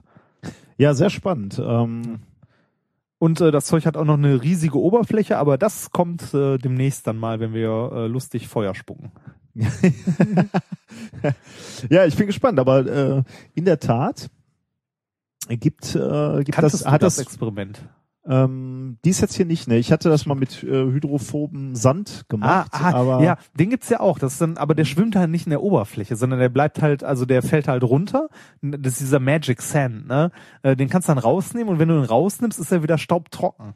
ja, den gibt's auch mit einer Oberfläche, wo Ah, du dann okay. so Finger reinstecken kannst, aber Das das, ist tatsächlich also so eine ganze Hand und das ist schon schon sehr beeindruckend. Äh, das Schöne ist, äh, das Zeug kannst du wieder recyceln. Wenn du das nachher abschüttest, das schwimmt schön an der Oberfläche, dann den Rest austrocknen lassen. Und ähm, das sieht, das kann ich dir nachher noch zeigen, das sieht auch richtig schräg aus. Wenn dann nur noch ein ganz, ganz bisschen Wasser drin ist, ein paar Tropfen und der Rest von dem Pulver, dann verhält sich das Pulver da drin wie eine Flüssigkeit. ja, natürlich. weil die Flüssigkeit halt drunter ist. Aber es ist schön. Ich fand's toll. das hat viel Potenzial, um für unsere Live-Performances Ja, das denke ich äh, auch. benutzt zu Ja. werden. ja. Ähm, sollen wir weitermachen im Sehr gerne. Programm quasi? Ähm, wir bleiben, wir hatten ja jetzt so ein bisschen Wasser, wir bleiben thematisch beim, beim Wasser. Lass mich kurz die Sendungs, die Kapitelmarke setzen. So. Ähm, das äh, dritte Thema heute heißt nämlich Badeurlaub auf dem Mars. Mhm. Oder hat die Für- Wasser auf dem Mars genannt? Nee, ba Badeurlaub. Badeurlaub. Badeurlaub. auf dem Mars. Bei, ähm, wie ich letztens las, äh, einer der einsamsten, also ne, da- das war sowas wie, äh, wenn du glaubst, du bist einsam, dann denk drüber nach, dass Curiosity sich jedes Jahr selbst zum Geburtstag gratuliert oder so. Die tatsächlich äh, sich selbst ein Happy Und- Birthday äh, vorsingt. Das heißt, die haben dem einprogrammiert, Ja. Happy Birthday zu spielen. das finde ich allerdings wieder relativ cool. Ja, das ist sagen. lustig auf jeden Fall. Aber, Natürlich, wenn du darüber nachdenkst, dann auch ein bisschen traurig. Aber ist ja nicht allein, da sind ja noch mehrere auf dem Erstens sind da andere und äh, außerdem kommunizieren wir ja mit ihm und er ist ja, äh, äh, die interessieren sich ja relativ viele Leute für das, was er tut. Also von Richtig. Daher. Ähm, unter anderem von diesen Mars-Gefährten ähm, haben wir ja auch, naja, gelernt kann man nicht sagen, aber mal wieder eine Bestätigung bekommen, ähm, dass wir oder dass einst, muss man sagen, flüssiges Wasser auf dem Mars zugegen war. Du erinnerst dich an, äh, an unsere falsche 42, an die Folge 41, die wir am 31.C3 Oh ja, aufgenommen ja, haben. ich erinnere mich. Da hatte ich ja ein paar Bilder gezeigt vom Mars, wo man diese Sedimentablagerung sehen kann, also wie man es halt kennt bei ausgetrockneten Seen. Also es gibt verschiedene Hinweise, nicht nur diese Sedimentablagerung, sondern man sieht ja, wenn man sich die Marsoberfläche anguckt, man sieht ja regelrecht die Flusstäler ähm, und, und quasi Küstenlinien, äh, die mal da gewesen sein könnten. Also äh, Mhm. so, so, so ein etwas Es indirekten ist ja, er hat man ja schon früher, also relativ früh vermutet, hier ausgetrocknete Flussbetten zu Ja. sehen mit Teleskopen und so. Ja gut, ganz ursprünglich äh, hier die allerersten Unterirdische Kanäle. Kanäle, ja. wo man dann ein bisschen enttäuscht ist, so nichts mehr war. Aber ja, ja, genau. Also auch da schon schon irgendwelche Strukturen gesehen, wo man das Gefühl hatte, das können mal Wasserläufe gewesen sein. Also das gilt als gesichert oder das ist gesichert, dass es mal Wa- Wasser dort gab. Die Frage ist aber natürlich immer noch oder oder war bis vor kurzem, wie viel Wasser gab's denn da? Ne? Also waren das, waren das einige wenige Pfützen oder so Rinnsale ne? oder hat's hat's gar für größere äh, Seen oder oder gar Meere gereicht? Oder war es, also flüssiges, ne? Ja, Haben wir, okay, dann. ja gut, äh, wenn, wenn du dir diese Flussläufe anguckst, dann muss es ja flüssig gewesen sein. Dann muss ja irgendwo hergeflossen sein. Ja gut, du hast recht, könnte auch eisförmig gewesen sein und da mal sich entlang gewalzt haben, so wie Gletscher, aber man, man, das sieht ja dann vermutlich geologisch anders aus. Ähm, also, wie viel Wasser war mal da? Das Einzige, was wir natürlich jetzt gerade kennen, das ist die Momentaufnahme von dem Mars, den wir uns bisher angeguckt haben. Und da stellt man natürlich fest, mittlerweile gibt's praktisch kein Wasser mehr oder, oder wenig Wasser, äh, sollte man sagen. Es gibt ein paar Reste natürlich in der Atmosphäre. Wenn man sich die Atmosphäre anguckt, findest du Wasser in, in, in der Atmosphäre. Dünn, aber es gibt Wasser dort. Und die dünnen Eiskäppchen, die sich an den Polen befinden. Also wenn du, wenn du den Mars anguckst, selbst mit einem, mit einem schlechten Teleskop von der Erde, siehst du halt diese weißen Käppchen oben und unten, was bei, bei uns und genauso beim Mars die Pole sind. Weil es da halt relativ kalt ist, ist da Eis abgelagert. Irgendwo muss man die Nazi-Basis ja hinbauen, ne? Auf jedem Planeten. ähm, warum ist das Wasser? Also freunden wir uns mal mit dem Gedanken an, dort war mal mehr Wasser auf dem Mars. Wo ist es hingegangen? Ähm, nun, ähm, dafür macht man zum, zum einen die schwache Gravitation des Mars verantwortlich. Also der, der hält quasi das Wasser nicht so gut fest wie die Erde. Und man geht davon aus, dass, dass der Mars klimatische Veränderungen erlebt hat, ähm, die dazu geführt haben, dass das Wasser zunehmend äh, ans All verloren ging, also äh, gasförmig wurde und dann halt nicht festgehalten werden konnte von der Gravitation sozusagen. Ähm, und, und im Ergebnis äh, haben wir halt jetzt diesen, diesen roten Wüstenplaneten, so wie wir, wie wir ihn kennen. Ähm, jetzt wollten Wissenschaftler aber eben genau dieser Frage nachgehen, wie viel Wasser war denn mal eins da? Äh, und da haben sich Forscher um Geronimo Villanueva vom NASA Goddard Space Flight Center in Greenbelt ähm, mal ähm, einen Parameter angeguckt, der da etwas Klarheit bringen soll. Nämlich er hat, äh, sie haben sich das Verhältnis von normalem Wasser, also so, so wie wir es kennen, H2O, zu schwerem Wasser angeguckt. Also äh, klären wir vielleicht, oder sagen wir erstmal die, ähm, Das hatten wir doch schon mal mit leichtem und schwerem Wasser, oder? hatten wir das schon mal? Das haben wir schon mal erklärt. Ich weiß jetzt nur nicht mehr, in welchem Zusammenhang. Kann sein. Ja. Ich, ich sag mal eben, wie, wie, das, äh, wie das Paper heißt. Strong Water Isotopic Anomalies in the Martian Atmosphere, Probing Current and An- Ancient Reservoirs. Äh, Science Magazine äh, vom März 2015. Äh, mag sein, dass wir schon mal über schweres Wasser gesprochen haben. Ich, ich mache die Kurzfassung. Ah, hier bei, ähm, bei äh, Churi mit dem, glaube ich, war das. Wo die äh, das. Wasser analysiert haben und gesehen haben, dass das Verhältnis von schwerem zu leichtem Wasser irgendwie nicht dem entspricht, was man erwartet hätte oder Kann so. sein, ja. Ich meine, da war das irgendwie. Mir kribbelt übrigens die Nase. Wovon? Weiß ich nicht, aber vielleicht Bärlapp. Meinst du diese leichte Allergie, die du gegenüber Nüssen Allem natürlich. Ja. ja. Schauen wir mal. Ne. Und du sagst, Homöopathie wirkt nicht. Bärlapp ist wirklich in Hemo Ho Homöopathie. Ja, es ist auch, es, äh, ich, ich möchte nicht sagen, wie der Shop heißt, wo ich es gekauft habe. Doch, sag das alle lieber Nee, nicht. kann, genau, Nee, lieber nicht, das ist der. Punkt, aber ich zeig's dir mal, dann kannst du mal. Ehrlich, da hast du jetzt ein Mitgliedskonto. Nee, ich hab's über Amazon gekauft. Was, was kostet das jetzt? Ich glaube 20 Euro war Kilo oder halber Kilo Nee, oder das ist, äh, ich glaube, das sind äh, ein Viertel, 250 Gramm. Gut. Ähm, Ja. Aber zurück zum schweren Wasser. Äh, ich ich erkläre es trotzdem noch mal ganz kurz äh, für, für die Leute, die vielleicht die andere Folge nicht äh, gehört haben oder so wie ich schon wieder vergessen haben, worüber wir damals gesprochen haben. Also was ist schweres Wasser? Ähm, ich habe ja gerade schon gesagt, normales Wasser ist H2O, also zwei Wasserstoffatome, ein Sauerstoffatom. Beim schweren Wasser ist einer von diesen, ein, eins von diesen Wasserstoffatomen Atomen durch ein Deuterium ersetzt. Deuterium ähm, ist im Gegensatz zu einem Wasserstoffatom ein Atom, wo der Atomkern nicht nur aus einem einzigen Proton besteht, also das ist beim Wasserstoff, beim atomaren Wasserstoff der Fall, ein Proton, sondern beim Deuterium kommt noch ein Neutron dazu. Ähm, Daher auch Das- der Name schwer. Genau, Weil weil, halt nämlich schwerer ist. Genau, weil eigentlich nur Masse dazu gekommen Ja. ist, keine Ladung. Ne? Proton, äh, die Ladung des Protons, was ja proto positiv geladen ist, wird ausgeglichen durchs Elektron. Weißt du zufällig, was wiegt so ein Liter schweres Wasser? Ähm, ich, warte mal, habe ich das geguckt? Ähm, ähm, warte mal, lass, das müssten wir doch eigentlich ausrechnen können. Ja, genau. Also ein, äh, zwei von, also ein Wasserstoff wiegt eine atomare Masseneinheit, ne? ja. Das heißt, H2O wiegt ähm, 18 für den Sauerstoff und 2 für den Wasserstoff, Also 20? also 20. Und beim, ähm, beim schweren Wasser kommen vom Hm. Neutron Ist nur eins von den H2O, ist Ja, nur, das ja. heißt, es kommt noch eine ein dazu. dabei, ja. Also ein 20, Also, also, nicht viel, ne? nicht, ja, Ein Zwanzigstel grob schwerer. ja, ist jetzt Okay. nicht die Welt. Ja.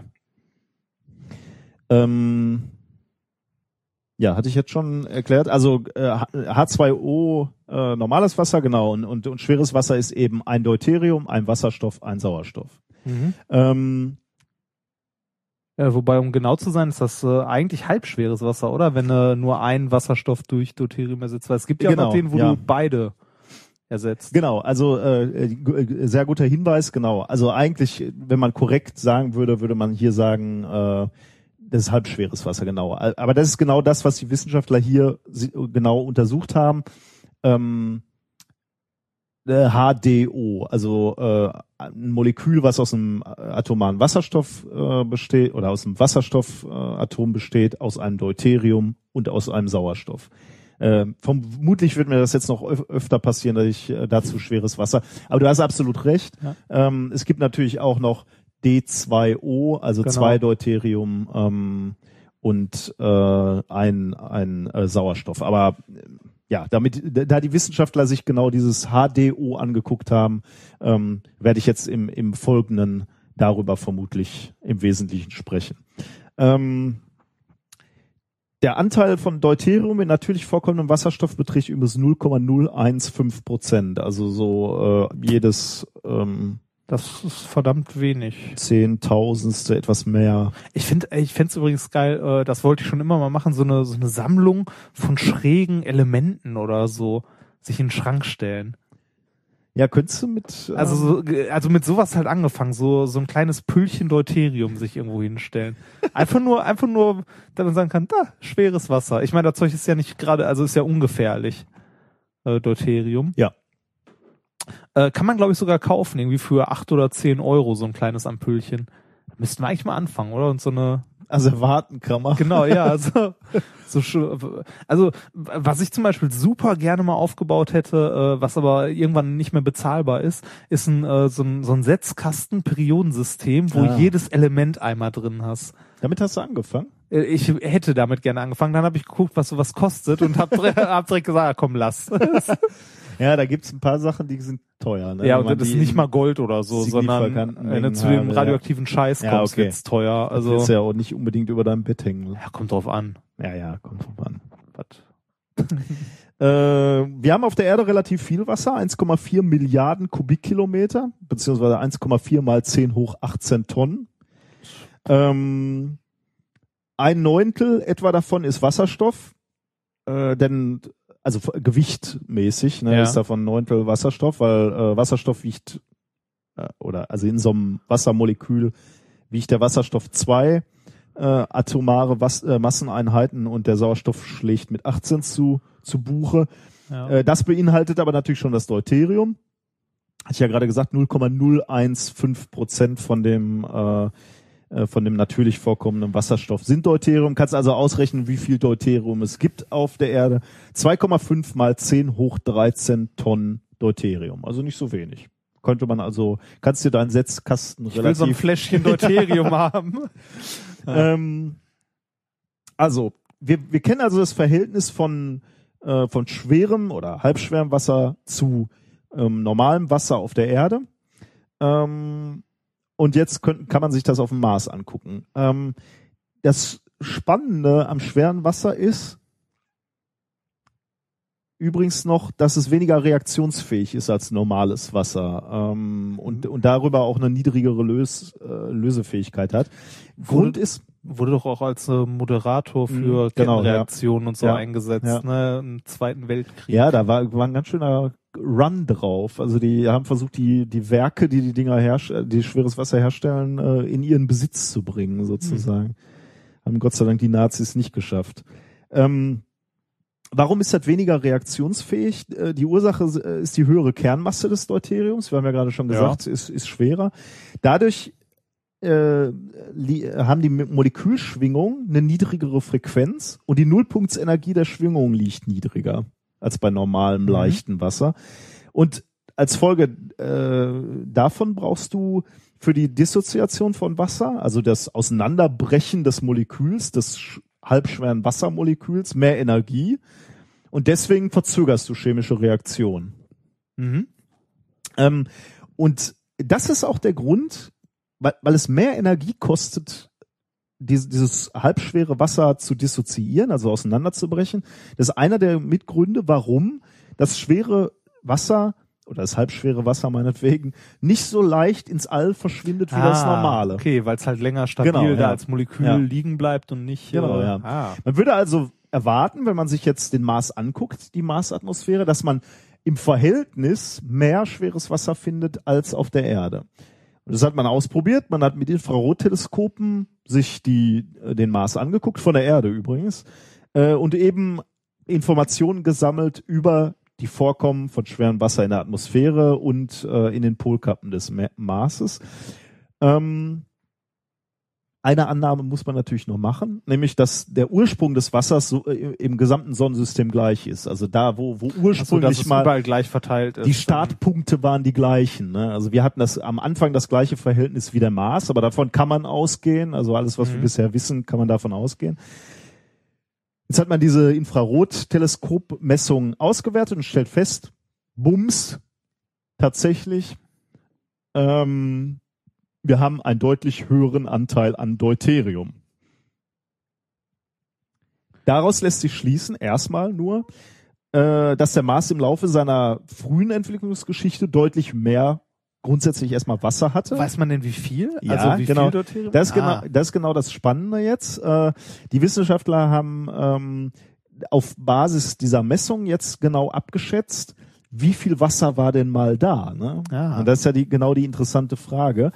Und äh, sie sind zu dem Ergebnis gekommen, dass jetzt zum aktuellen Zeitpunkt nur noch 13 Prozent des einstigen Wasservorrates ähm, heute in den Polkappen gebunden ist.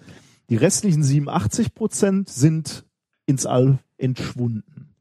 Ähm, dann haben die Wissenschaftler natürlich ähm, sich überlegt, okay, jetzt wissen wir ungefähr, wie viel Wasser früher mal da war. Wie sieht denn dann so ein Mars aus, wenn, wenn, das viel ganze Wasser- Wasser, ah. auf der Oberfläche verteilt? Und sie haben eine schöne Simulation gemacht. Ähm, sie haben nämlich mal äh, diese Wassermenge auf dem Mars verteilt quasi, um, um zu gucken, welche Ozeane sich dann bilden. Ähm, und das Wasser, was verloren gegangen ist, reicht tatsächlich aus, um 20 Prozent der Oberfläche zu bedecken mit Wasser. Und zwar so viel, ähm, äh, äh, so viel, dass sich im, äh, im Norden des Planetens ein Ozean bildet. Also der Mars scheint wohl mal so ausgesehen zu haben, dass vor allem die Nordhalbkugel ziemlich mit, mit, mit, mit einem großen Ozean bedeckt war, während die Südhalbkugel kontinental war. Das sieht man auch heute noch. Man sieht diese Tiefebene noch, wenn man sich den, den, den Mars anschaut. Und die, die Wissenschaftler haben berechnet, dass dieser Ozean ursprünglich mal eine maximale Tiefe von etwas über einen Kilometer hatte und im Durchschnitt etwas so tief war wie das Mittelmeer. Also schon, schon ganz ordentlich. Aber dann auch eher warm und so, ne? Da fragst du mich jetzt mal, der war ursprünglich, der Mars ist natürlich weiter weg als die Erde. Ja, ich weiß nicht, ob es mal für einen Badeurlaub gereicht hat. Schwierig. Okay. Also zumindest ursprünglich wahrscheinlich nicht, aber dann nachher natürlich schon, als Temperatur hochging. Ähm, jetzt äh, eine Sache, also das, das ist schon mal ähm, ein schönes Ergebnis und es ist auch äh, der Hauptpunkt der Studie, aber die Wissenschaftler haben sich jetzt noch, äh, noch eine Frage gestellt, okay, jetzt wissen wir, wie viel Wasser mal da war. Wir wissen, wie jetzt der Zeitpunkt, äh, wie, wie jetzt der Zustand ist und, und womit der Mars mal gestartet ist. Jetzt kann man sich natürlich auch überlegen, über welchen Zeitraum ist das Wasser verschwunden? Ähm, und da, da haben die, die, die, die Forscher ihre Modelle drauf angewandt und haben dann festgestellt, okay, ähm, dieses Wasser scheint wohl über viele Millionen Jahre hinweg verschwunden zu sein. Bis, bisher äh, ging man davon aus, ähm, ähm, dass, ähm, da- dass der Zeitraum, den der Mars feucht war und, und Bedingungen äh, geliefert hat, die für die Entstehung von Leben förderlich gewesen sein äh, könnten, sehr äh, verhältnismäßig kurz waren. Jetzt weiß man, wie viel Wasser ursprünglich mal da war und jetzt weiß man, dass vermutlich der Mars über einen viel längeren Zeitraum mal Wasser hatte und damit halt auch potenziell für Leben geeignet war. Ja. Und das ist natürlich extrem spannend. man Ähm, davon noch was findet. Genau. Also jetzt wissen wir, der Mars hatte mal Wasser. Der hatte viel Wasser. Da waren richtige Ozeane, da waren Flüsse. Ähm, der hatte lange Wasser, verhältnismäßig lange Wasser. Alles, was jetzt noch fehlt für mich, muss ich sagen, ist ein Fossil. Jetzt Ja. muss man mal so eine Krabbe da finden oder so. Also Ja. ich finde find das wieder mal absolut äh, faszinierend, äh, wie du es von mir gewohnt bist, wenn es um, um Weltraumthemen geht. Ich, äh, Da Das bist du leicht zu begeistern. das würde mich, also wenn, du wirst mich weinen Fossil. sehen, wenn, wenn wir ein Fossil finden, ne, oder sowas, dann wirst du Mhm. mich weinen sehen. Das glaube ich sofort. Ja, das war mein Thema ähm, Badeurlaub auf dem Mars. Und glaub mal, wenn die ein Fossil finden mit irgendwie Curiosity oder sonst irgendeinem Vieh, was da rumrennt, dann beginnt der Run auf die erste bemannte Mission oder irgendeine Mission, was das Ding zurückholt. Das erste, Was vom Mars halt hier, ein, das wird ein Prestige-Objekt, also Ding, wer als erstes äh, außerirdisches Leben quasi Ja, hinholt. wäre ja versteinert, ne? Da wäre Ja, ja, aber Leben, ja, ne? trotzdem, ne? Also den Beweis für außerirdisches Leben. Und äh, ja, dann äh, wird, glaube ich, auch die Raumfahrt nochmal so ein Hoch wieder bekommen. Ja. Ja, aber äh, ein sehr, sehr äh, schönes Thema insgesamt. Danke. Bitte, bitte. ja, ähm, ich äh, fahre fort und zwar äh, lasse ich an dieser Stelle unauffällig einfließen das Shiner Gadget der Woche. Ach ja, weil du das trägst das ja nie in die Sendungspläne Äh, ein. Nie würde ich jetzt auch nicht sagen. Selten. Das würde es treffen. Ähm, das Shiner Gadget äh, von heute, also das Shiner Gadget der dies, also dieser Woche, ist ein sehr, sehr nützliches Shiner Gadget, über das du dich hoffentlich sehr freust. Ich freue mich überhaupt nicht. Du hast jetzt äh, die, Planung kaputt gemacht. Wir werden äh, immer für unsere Struktur gelobt. ja, ist doch auch Struktur. Irgendwann kommt ein Shiner Gadget. so. Und zwar, ähm, bis gerade dachte ich noch, du wirst dich sehr darüber freuen, bis dein Telefon zweimal versagte. oh.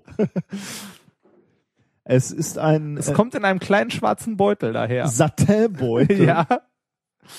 Für dich ist mir nichts zu billig. Okay, ich versuch's rauszufingern. Oh, was ist das denn hier? Ein Stativ? Nein. Nein. Oh, es ist eine Linse. Ja. Es ist eine Makrolinse für mein Telefon. Nein. Ja, auch. Auch. Wie auch? Auch. Eine Linse, ich bitte dich. Es sind drei Linsen. Ehrlich? Ja. Du hast mir eine Linse mitgebracht? Ja. Die Das ist kannst, die kannst du da nämlich dran schrauben, jeweils. Äh, ich darf dir das mal kurz Wie, wo ist denn die dritte Linse? Gib mal, ja, das, äh, das habe ich auch gebraucht, um das zu sehen. Gib mal bitte. Das ist, genau. Das, äh, das Schöne ist, du musst die auch nicht aufkleben, sondern du kannst sie mit so einem Clip draufsetzen einfach. Ähm, Linse Nummer eins hast du da. Das ist das Fischaugenobjektiv. oh, Das ist ein Fischauge. geil. Das hier ist ein äh, im weitesten Sinne Weitwinkel. Und hier, sieh, guck mal, das hier kannst du auch noch abschrauben. Ah. Wenn er, ach, was ich jetzt nicht. Äh,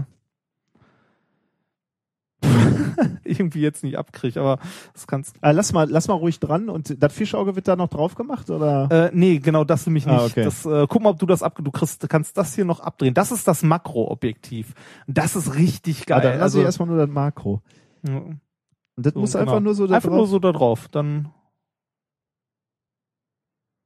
drauf und wenn jetzt mal irgendwas wirklich, also äh, beeindruckend ist, nimm mal deinen Finger, du kannst deine äh, Fingerlinien da Ach drauf so, sehen. äh, Ja. ach so. Wow. Muss halt nah genug dran, dann. Ja, das ist aber sehr cool. Das ist das erste Vernünftige, was du mir schenkst. Was heißt das denn? Was heißt denn hier das erste Vernünftige? Das macht jetzt halt deine, äh, wenn du jetzt auf deinen Lustreisen im Urlaub bist, kannst du noch tollere Bilder davon machen. Das ist schon nicht übel, oder? Padawan, das ist richtig cool. ja. Das, äh, schön fände ich es, wenn du jetzt noch äh, aus, also wenn, äh, vor allem, das ist nicht mal die Billigausführung, die sind richtig aus Metall und zum Einschrauben und so. Also das ne? sieht relativ wertig aus, Ja. ja. Hast du dir das richtig was kosten lassen oder? Das weiß ich nicht mehr. Die Dinger kommen ja nicht an, wenn ich sie bestelle. Das Ding habe ich vor vier Monaten gekauft oder so. Das müsste ich mal nachgucken. Also insgesamt sind die Shiner Gadgets alle. Also alles, was ich an Shiner Gadgets kaufe, ist deutlich unter 10 Euro. Ich find's fantastisch. Ja, das äh, freut mich sehr. Guck mal, das Ding kannst du abschrauben, aber Ja, das schaffe ich jetzt auch nicht auf die Schnelle, aber das ist ja jetzt auch für unsere Hörer nicht so spannend. nee. Äh, Aber ich hatte es noch ab, bevor bevor ich es dir gegeben habe. Also es geht auf jeden Fall ab. Und Ähm, äh, dies würde man jetzt genau, was die war schraubst das? Weit, das, Weitwinkel. Genau, das ist äh, in Anführungszeichen weit. Ja, dann möchte ich aber nochmal eben ausprobieren. Ja. Ähm, Weitwinkel fand ich jetzt nicht so beeindruckend, muss ich sagen. Muss aber dann mal voll. Ja. Muss, muss halt vergleichen. Kannst, Ja, ja. kannst ja jetzt Ja. auch abnehmen und dann mal gucken, was da. Ja, doch, ein bisschen was bringt. Ja, ein bisschen was schon, aber äh, das äh, die mit Fischauge ist Abstand- natürlich. Fischauge ist richtig gut. Deshalb äh, gib mal her. Ich probiere. Erzähl mal. Ach so, ich bin mit dem nächsten. Ja, du, Ach, da, da, du hast ist es es ab. abbekommen. Ha. Genau, jetzt, äh, wenn du das äh, Fischauge drauf machst, ähm, das Fischauge wirkt am besten, wenn du richtig nah an irgendein Objekt dran gehst. Dann äh, wirkt das halt richtig gut. So in den Raum einfach hinein Ja. ist das halt nicht Ja, so, ja. aber wenn du, wenn du so sehr nah dran bist, dann, äh, dann macht das schon richtig coole Bilder. wenn mein Telefon nur noch Bilder machen würde. ja, aber äh, bitteschön. Danke. Das- das das erste vernünftige Gadget. Ich kann es nicht fassen. Hast du denn dafür noch einen Link? Also, dass wir Boah, das den, verlinken den können? müsste ich, müsste ich suchen, aber den finde ich bestimmt noch. Also äh, wahrscheinlich wird's jetzt irgendwelche Fotoprofis natürlich nicht so vom Hocker Nein, hauen, ich finde das schon sehr, also ich finde ich auch. Ich fand es persönlich schon sehr toll, vor allem weil man es, ähm, also weil man es dran klippen kann einfach und nicht irgendwie aufkleben muss oder so. Finde ich sehr schön. So, das war das Shiner Gadget. Und da du ja sagst, äh, ich soll das Ganze mal ein bisschen mit Hintergrundinformationen Ach, sehr gut. Jetzt hast du dann auch noch didaktisch aufbereitet. Ja, Nee, ehrlich. Ein, nein, nicht, nicht besonders viel. Ich habe mal ein bisschen geguckt. Ähm, die äh, ersten äh, Handys, die Kameras hatten, ne? Also es war ja nicht, es hatte ja nicht direkt schon immer jede, äh, jedes Handy eine Kamera. An die, an die etwas jüngeren, Jüngeren. Hörer. Die äh, ersten äh, Handys mit Kamera nannte man tatsächlich Fotohandy. Die hatten einen extra Namen. Das waren Fotohandys. Ähm, das erste Fotohandy ist erschienen 1999 in Japan mit einer Kamera mit der Auflösung von 640 mal 480 Pixeln. Meine erste, ich, ich glaube, mein Siemens S55 hatte auch diese Auflösung. Das Das, konntest du, konntest das- für nix genau. gebrauchen. 2004 kam dann die erste Kamera in einem Handy mit einem Megapixel. Okay. Rekordhalter ist bis heute noch, äh, also wobei ich habe jetzt zwei verschiedene Modelle gelesen, aber äh, auf jeden Fall von Nokia. Äh, Im Wikipedia-Artikel stand das Nokia Lumia 1020, aber ich hatte noch ein anderes jetzt letztens Okay. gelesen, mit 41 Megapixeln. 41? ja, 41 Megapixel. Mein Gott. Jetzt muss man an der Stelle aber sagen, mehr Pixel nicht gleich mehr gut. Ja, ja. Also die, die meisten Kameras, äh, die man heute so im Handy hat, zum Beispiel äh, bei allen Apple-Handys, die haben maximal 8 Megapixel. Äh, was aber nicht äh, heißt, dass sie schlecht sind, sondern ähm, also die alleine Auflösung macht es halt nicht, sondern auch, ähm, also wenn, wenn die Auflösung so hoch wird, werden die einzelnen Zellen auf der CCD oder dem CMOS-Chip oder was auch immer wir da haben, sehr klein und äh, es ist nicht mehr besonders lichtempfindlich. Mhm. Wenn man zum Beispiel, ich glaube, die aktuelle Serie von äh, HTC, die haben äh, im, die haben auch vergleichsweise wenig Megapixel, aber die sind größer als die durchschnittsnormalen und können dadurch äh, relativ rauscharme Bilder auch im Dunkeln machen und Mhm. so. Also es ist halt immer so ein, hm, ne? Ähm, außerdem möchte ich an dieser Stelle noch äh, Elliot äh, Irwit hieß der gute Mann, ein äh, oder nein, heißt er, Entschuldigung, er lebt noch, ähm, äh, ein berühmter Fotograf zitieren. Er sagte mal, das wurde von Steve Jobs, glaube ich, auch mal aufgegriffen, die beste Kamera ist gerade die, die, die man dabei hat. Ja, genau. Schön, ja. ja, sehr schön. Ja, ja. ja tatsächlich. Ich habe ja auch viele Jahre lang äh, analog und digital mit Spiegelreflexkameras äh, fotografiert. Das Problem ist halt genau das. Ne? Du hast sie nicht dabei oder jetzt bin ich ja auch viel so äh, Outdoor und beim Klettern unterwegs und das ist halt immer ein Abwägen, ne, ob du das Riesending mitnehmen willst. Klar macht die die besseren Bilder, aber willst du die rumschleppen, ne? Beim gerade beim Klettern zählt dann halt dann doch jedes Gramm, wenn du den ganzen Ja. Tag unterwegs bist, äh, dann hast du lieber so eine kleine kompakte dabei oder oder gar das Handy und mittlerweile sind die auch wirklich gut geworden. Ja, das stimmt, die sind echt nicht übel. So, und jeder, der professionell fotografiert, macht jetzt Pock, Pock, Jetzt reicht's mir korrekt. weg damit. Okay, äh, weg von diesem Shiner-Gadget, das dich endlich mal berührt hat. Alternativ hätte ich heute noch einen Roboter für dich gehabt. Was? Ähm, ich ja. hätte einen Roboter haben können? Ja. Vielleicht später mal. Ähm, Thema 4, äh, jetzt kommt eine schöne Ich finde es übrigens nicht so äh, schlimm, wenn du einfach die Shiner Gadgets so mitten in die Sendung Ja. reinplärst. Überhaupt kein Problem. Struktur ist insgesamt überbewertet. Ja, das sage ich ja auch immer. das, äh, Thema 4, Talk to the Hand. Ein berühmtes Zitat aus. Äh, weiß ich nicht, aber Terminator? Ja, Terminator. Ja, ja, ich, äh, Schw- Schwarzenegger hätte genau. ich jetzt noch gewusst. Sprich mit der Hand. ähm, es geht um es geht um ein äh, Paper, ähm, das ist äh, erschienen in eLife am 3. März 2015. E-Life? eLife. Ist das ein ernsthaftes wissenschaftliches Journal oder ist das Warum? Ja Ila? Ich neulich musste ich beim habe ich beim Arzt die Bravo Girl gelesen. Das klingt so ein bisschen so, als nee, hätte nee, das nee, E- eLife ist äh, tatsächlich ein ernstzunehmendes äh, Journal. Es ist sogar Open Access. Okay. Also das Paper hier ist Open. Äh, das erste von mir war übrigens Fopen. Das äh, also Fake Open. Ähm, äh, es, äh, ja, den Titel schenke ich mir mal. Ähm, kommen wir direkt zu den Autoren. Nein, äh, es heißt äh, Social Chemosignaling Function for Human Handshaking. Okay. Ähm, äh, unter den Autoren sind großartige Namen, also Erstautor ist äh, Eden Frumin oder Frumin, äh, Offer Pearl, Army Eisen, ähm, Iris Heller, mal gucken, war noch irgendwas Lustiges. die nicht, nein. Äh, also eine Menge äh, nette Menschen ähm, vom Weizmann-Institut in Israel. Kommen die alle. Die haben das veröffentlicht. So, es geht um nonverbale Kommunikation. Nonverbale Kommunikation. Ja gut, Ja. Talk to the Hand klingt schon so ein bisschen danach. Ja, ähm, und zwar, wenn wir uns mal, also du hast ja auch äh, mal Katzen gehabt. Ja. Und äh, Eine. Nicht eine. Katzen. Eine. Eine. Ja. Ah, okay, dann. Hm. Ähm, wenn du äh, mehrere Ti- oder wenn du mehrere Hunde siehst, zum Beispiel, siehst du ja, dass sie sich gegenseitig beschnüffeln. Mhm. Hm? Katzen machen das auch Mhm. und fetzen sich danach.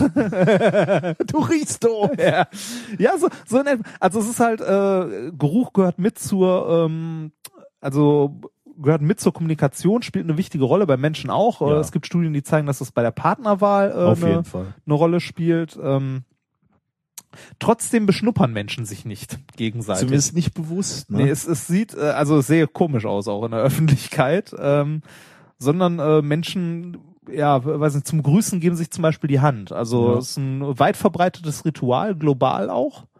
Ne? Nicht überall, ja. Aber nicht schon, genau, nicht ja. überall, aber schon relativ weit. Und ähm, die äh, Forscher hier haben sich Gedanken darüber gemacht, ob dieses Handgeben, dieser körperliche Kontakt ähm, vielleicht noch so ein Überbleibsel ist von dem sich gegenseitig beschnuppern. Hm. Okay. Und um das herauszufinden, haben sie erstmal geguckt, äh, wenn man sich die Hand gibt, ähm, bleiben an der Hand Rückstände zurück. Also irgendwelche chemische Botenstoffe, also irgendwelche Geruchsstoffe.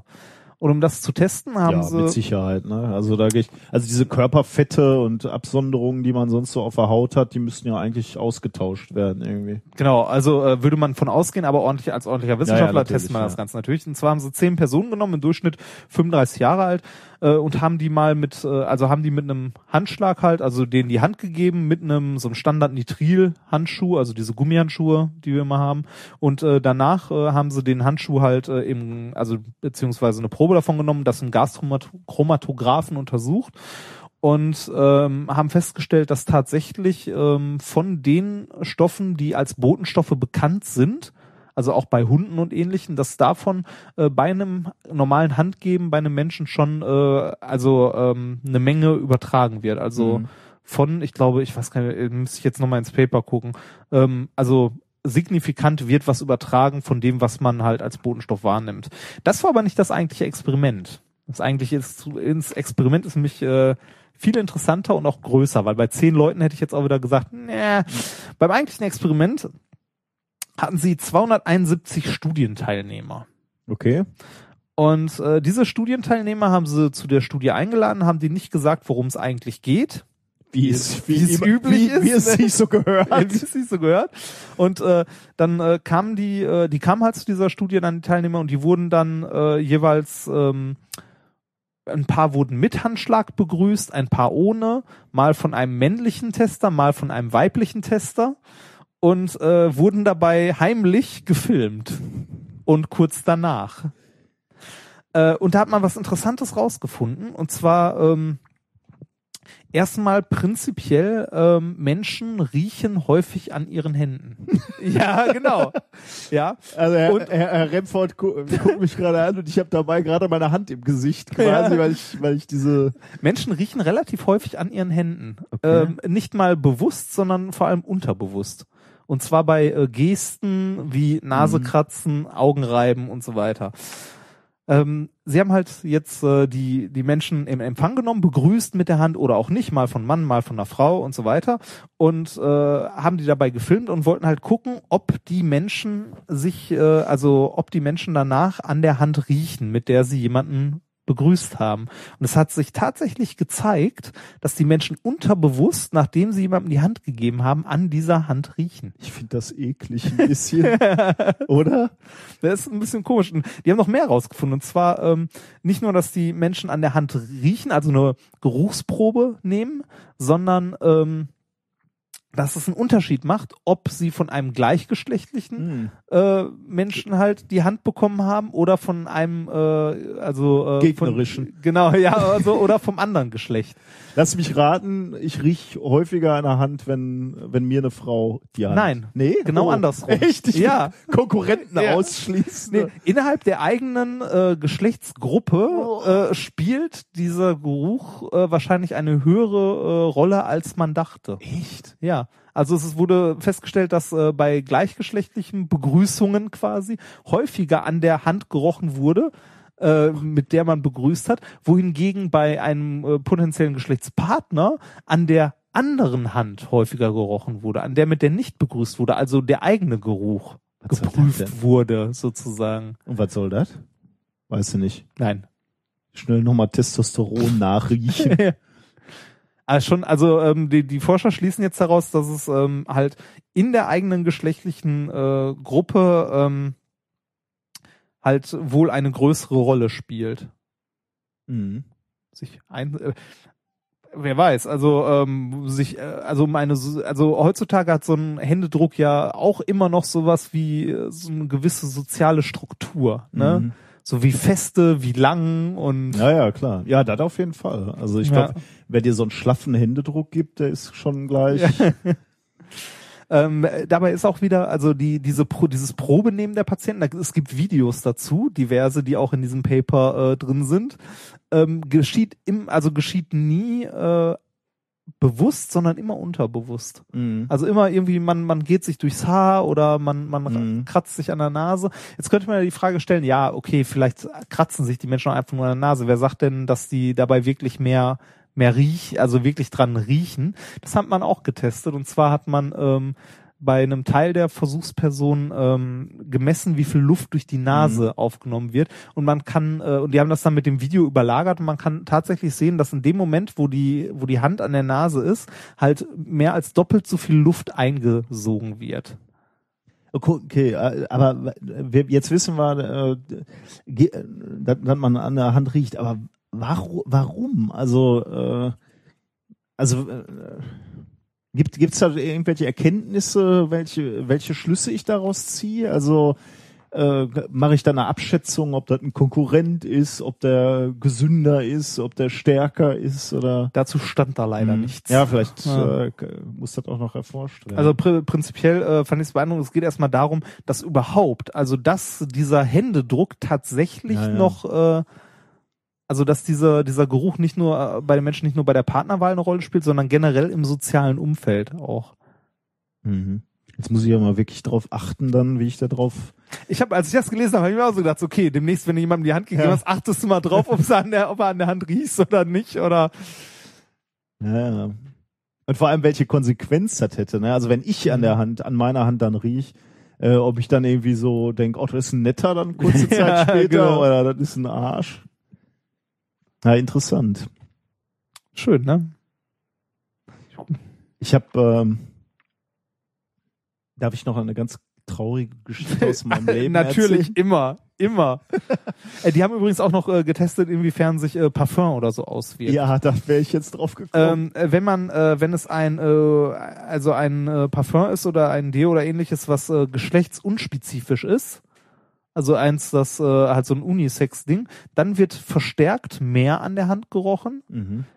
Mein, also meine Theorie wäre, äh, weil wegen Einordnung schwer, Okay. aber dazu stand auch Okay. nichts. Äh, und äh, wenn man einen, wenn ein Geruch äh, genommen wird, der auf den, ähm, also der angelehnt ist halt ans Geschlecht und so weiter, dann äh, zeigt sich da nichts Mhm. großartig. Okay, okay, okay. Okay, zu meiner äh, traurigen Geschichte. Ja, bitte. Wir gehen zurück ins Jahr. Ja, wann macht das gewesen sein? Also in die 80er, sagen wir so. Ich, ich, woll, ich wollte, ich wollte gerade fragen, befand sich Deutschland noch im Krieg oder was? Ja, also in den 80ern. Mhm. Ähm, und äh, ich war der äh, typische unattraktive Klassenbeste, ähm, Bah. den kein Mädchen mochte. Äh, es sei denn, es ging darum, Mathematik erklärt zu kriegen. Ja, Dann kam eines Tages, kann ich nachvollziehen. natürlich, das können wir Nerds sagen, ja. wollten mit uns nichts zu tun haben, aber wenn es eng wurde in der Schule, immer, immer in Richtung Zeugnisse. Es, wir hatten äh, in der, ähm, also das muss dann so siebte, achte Klasse oder so gewesen vielleicht auch neunte, ich weiß es nicht genau, ähm, hatten wir ein Mädchen, die war einfach perfekt. Alle Jungs fanden die toll. Und dieses Mädchen kam zu mir und sagte, kannst du mir diese Mathe elendige erklären? Mathematik erklären? Und dann kam, äh, natürlich konnte ich das, kam die zu mir nach Hause und die, äh, wir haben Mathematik äh, gelernt. Und sie hat, äh, ich habe, nein, das habe ich nicht bewusst gemacht, aber sie hat natürlich meine Stifte benutzt und danach haben, haben meine Stifte nach ihrer Handcreme gerochen. Und das war so toll für mich. Äh, das habe ich dann so, äh, das, davon konnte ich dann noch einige Tage zehren, sozusagen. Das, das perfide an dieser Geschichte, ähm, um, da, um das aufzuklären, die, äh, sie wurde dann von mir abgeholt, von ihrem viel älteren Freund, der schon längst ein Auto gefahren ist und uns, wie, wie im Kl- Klischee natürlich, so ein Pickup, ne, oder so, so, ein- so, ein, Ja. so ein Jeep oder sowas. Das war total cool. Es Und stand lass- vor dem Haus meiner Eltern. Und lass mich raten, das war so ein muskelbepackter. Natürlich, natürlich. Und äh, ich brauchte mir da keine Hoffnung zu Die machen. traurigsten Geschichten schreibt das Leben. ja, man hat's äh, als als junger Nerd hat man es nicht leicht. Ne? Auch als alter Nerd hat man es nicht leicht. Wobei ich ich habe ein bisschen das Gefühl, äh, die, äh, ist, äh, sagen wir so die ähm, Das Nerds haben ja jetzt nicht mehr so die ganz äh, miserablen, äh, also die- kein, keinen ganz so schlechten Ruf. Aber oder? die Dicken haben immer noch schlechte Oh. Karten. ja, Jetzt gehen wir hier relativ ist eine sehr, raus. ja, ist eine sehr traurige Sendung. Es nimmt eine schreckliche Wendung. Ähm, ich habe noch einen ganz kurzen Einschub, ähm, weil, weil du heute schon ein paar Mal über den äh, über das Fopen gesprochen hast, ne? Ja. Und, und Open Access und Closed Access. Hast du mitgekriegt, dass Elsevier neulich ein ähm, ein Paper verkauft hat, was eigentlich ähm, Open Access, ja, Open Access das, ja, also ich hörte davon, das. geil eigentlich. Ne? Ja, War schön. irgendwo in irgendeinem Magazin Open Access ähm, äh, veröffentlicht, aber die haben äh, auf ihrer Webseite da irgendwie ähm, Bezahlschranke vorgemacht. Bezahlschranke dafür gemacht und, und der Typ, der Autor, glaube ich, wenn ich das richtig verstanden habe, hat, hat sich das gekauft, um das auch nachzuweisen quasi. Ja. Ne? Ich, Hat das so angezeigt oder verklagt oder ich, so? ich weiß, ich habe jetzt noch nicht keine Rückmeldungen. Also äh, am Wochenende hat sich Elsevier zumindest dazu noch nicht gemeldet und jetzt bin ich mal gespannt, ob die am Montag irgendwie was dazu gesagt haben. Das ist natürlich schlimm. Ne? Ist- Also sie verkaufen ja eh schon Dinge, die ihnen, für naja, die sie nichts gemacht ja, haben. genau, so Ja. sehr schön formuliert. Aber das ist natürlich wirklich Das ist hart. Aber das ist schön. Schönste. Das ist schön, dass sowas mal passiert. Das stimmt, ja. Okay, ähm, warte mal, ich bin hier ein bisschen durcheinander gekommen, weil du natürlich hier völlig durch die so, jetzt muss ich hier eine Kapitelmarke. So, ich habe noch ein Thema. Ja. Ähm, wir, wir müssen ja noch mal die Stimmung etwas hochziehen. ja. Die Stimmung hat schon traurig angefangen heute. Ehrlich, warum? Ach so, wegen, wegen, wegen. Spock. Ja, das stimmt. Ja. Das stimmt, ja. Dann, dann müssen wir es hochkriegen. Ähm, reden wir über das Ende der Welt. Ja. Äh, wir reden über die Zombie-Apokalypse. Mein Freund, ich schaue gerade zum ersten Mal The Walking Dead. Ja. Habe ich auch gesehen. Aber nicht ganz, ne? Hast du erzählt? Ähm, ich glaube nicht ganz. Ich bin mir nicht sicher, aber das, was du, wo du mir erzählt hast, wo du gerade bist, äh, das habe ich noch alles gesehen. ich bin dritte Staffel, fünf Folgen vor Ende so. Der, da ge geht gerade so der Konflikt gegen den Governor in die Ah, ich- heiße, Ich glaube, heiße Phase. ich glaube, äh, es war später zunehmend so, dass ich das im äh, Fast-Forward-Modus geguckt habe. Also so ähm, immer so Minute geguckt, zwei Minuten weitergesprungen, Minute geguckt, zwei Minuten weitergesprungen, so macht man sowas? weil äh, da passiert nichts. Ja, aber dann, dann guckst du doch besser gar nicht. Ja, habe ich dann ja auch anschließend. Also ich, ich, ich finde The Walking Dead ziemlich cool, muss ich sagen, weil ich ja auch auf so düstere Endzeit. ja, mag ich auch, finde ich auch voll toll, aber ich mag gute Zeiten, schlechte Zeiten nicht. Es ist nicht gute Zeiten, schlechte Zeiten. Stimmt, ist unter uns. Du machst dir hier schon wieder Feinde. Bitte basht auf äh, Liam Reinhardt ordentlich drauf. Nein, so schlimm ist das gar Ey, nicht. ich habe also ich muss sagen, ich habe die die erste Staffel gesehen und dachte mir so, yeah, voll geile Serie. Vor allem die ersten Folgen dachte ich mir, yeah. Und dann kam diese Geschichte mit seinem Freund, der mit seiner Love Frau, Triangle. weil er ja doch irgendwie okay, nicht das Love Triangle war so ein bisschen Oh. anstrengend, aber das war ja auch schon ja Mitte zweite Staffel war das ehrlich? Ja, Wahnsinn. Aber wir spoilern hier die ganze Und dann so Zeit. und wer wer ist Anführer der Gruppe, wer nicht und ja. boah.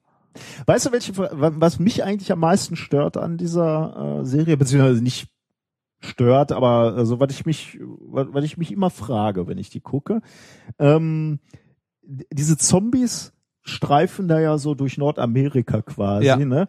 Und eigentlich siehst du die überall. Ich kann ja nachvollziehen, dass die irgendwie so durch Städte marodieren. Da sind viele Menschen erstmal, äh, da würde man sie erwarten. Aber warum marodieren die auch irgendwo durch Wälder, durch, durch dünn besiedeltes äh, Gebiet, sagen wir mal? Fragt der Mensch, der gerne durch Wälder und dünn besiedeltes Gebiet streift, um klettern zu gehen. Ja gut, aber davon gibt's halt nicht viele, ne? Also äh, macht halt nicht Sinn, dass da viele Zombies durch, die- durch die Wälder streifen. Also so viele Leute sind zum Glück nicht im Wald zum Klettern. Die meisten klettern in irgendwelchen Kletterhallen. Das heißt, da würde ich als Zombie hingehen. Also äh, äh, ähm, äh, die, die Frage habe ich mir schon, schon immer gestellt und jetzt kam tatsächlich eine Studie raus, die sich im Grunde genommen damit beschäftigt hat. Nämlich äh, es gibt ein Team von Wissenschaftlern an der Cornell University, die haben mal sich mit der Fragestellung eines fiktiven Zombie-Angriffs beschäftigt. Äh, und die äh, Ergebnisse, die sie erzielt haben, die haben sie ähm, in der letzten Woche im, beim, beim Frühjahrstreffen der American Physical Society in San Antonio vorgestellt, Texas. Die haben auch ein Paper äh, rausgebracht, im Moment nur veröffentlicht bei Archives. Weißt du, wie das Paper heißt? Nee. You can run, you can hide. The Epidemiology and Statistical Mechanics of Zombies. Aber dazu dann You Can Run, You Can Hide, ich schon ziemlich cool. Ja. Äh, und da steckt auch schon, schon die, ähm, die Kernaussage drin. Äh, you can run, you can hide. Aber da komme ich gleich nochmal äh, drauf zurück. Ähm, ich möchte erst rechtfertigen, warum die Studie äh, tatsächlich Sinn macht. Ähm, es geht nämlich eigentlich nicht darum, jetzt die besten Verstecke vor Zombies in den USA zu finden, sondern eigentlich geht es darum, ähm, statistische Berechnungen zu testen, ähm, wie sie für Krankheitsausbrüche gebraucht werden. Da Ähm, hatte ich doch auch mal die schöne Geschichte aus WoW erzählt, oder? Mh, Oder nicht? gib mir mal ein Stichwort. wenn nicht, dann erzähle ich die noch kurz. Äh, äh, das war zu den Anfangszeiten so. von, w von WoW, dass in einem äh, in einem Dungeon bei einem äh, der großen Bosse äh, Charaktere mit einer Krankheit belegt werden konnten, die diese Charaktere äh, in diesem Dungeon so nach und nach dahingerafft haben. Also war halt was, was es schwer machen sollte. Äh, das Doofe war, dass äh, diese Charaktere irgendwann aus diesem Dungeon raus wieder zurück in die Städte gegangen sind und ähm, da halt auch kleinere Charaktere angesteckt haben, die noch nicht das Oh. Maximum-Level erreicht hatten.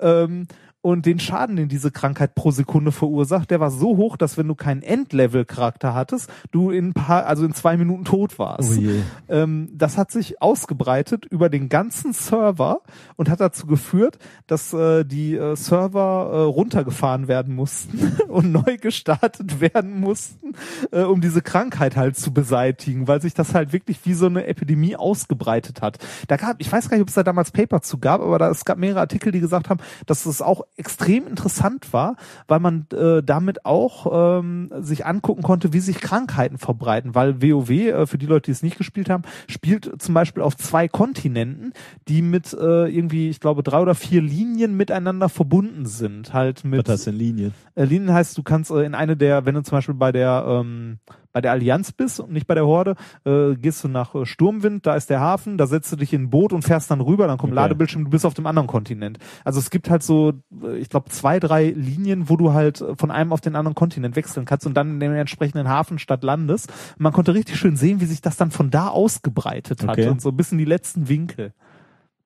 Fand ich sehr schön. Also hier, hier ist es im Grunde genommen genauso. Also dieses, diese Vorstellung der Zombie-Attacke wird hier benutzt und genauso modelliert, äh, als würde man einen Ausbruch von einer realen Krankheit simulieren. Ähm, äh, und völlig egal, ob, ob wir jetzt über Zombies reden oder über reale Viren, biologische Viren, ähm, zur Berechnung ähm, von, von einem Ausbruch greifen die Statistiker, diese Wissenschaftler zu den zu ähnlichen Werkzeugen. Ähm, klar, Details müssen angepasst werden.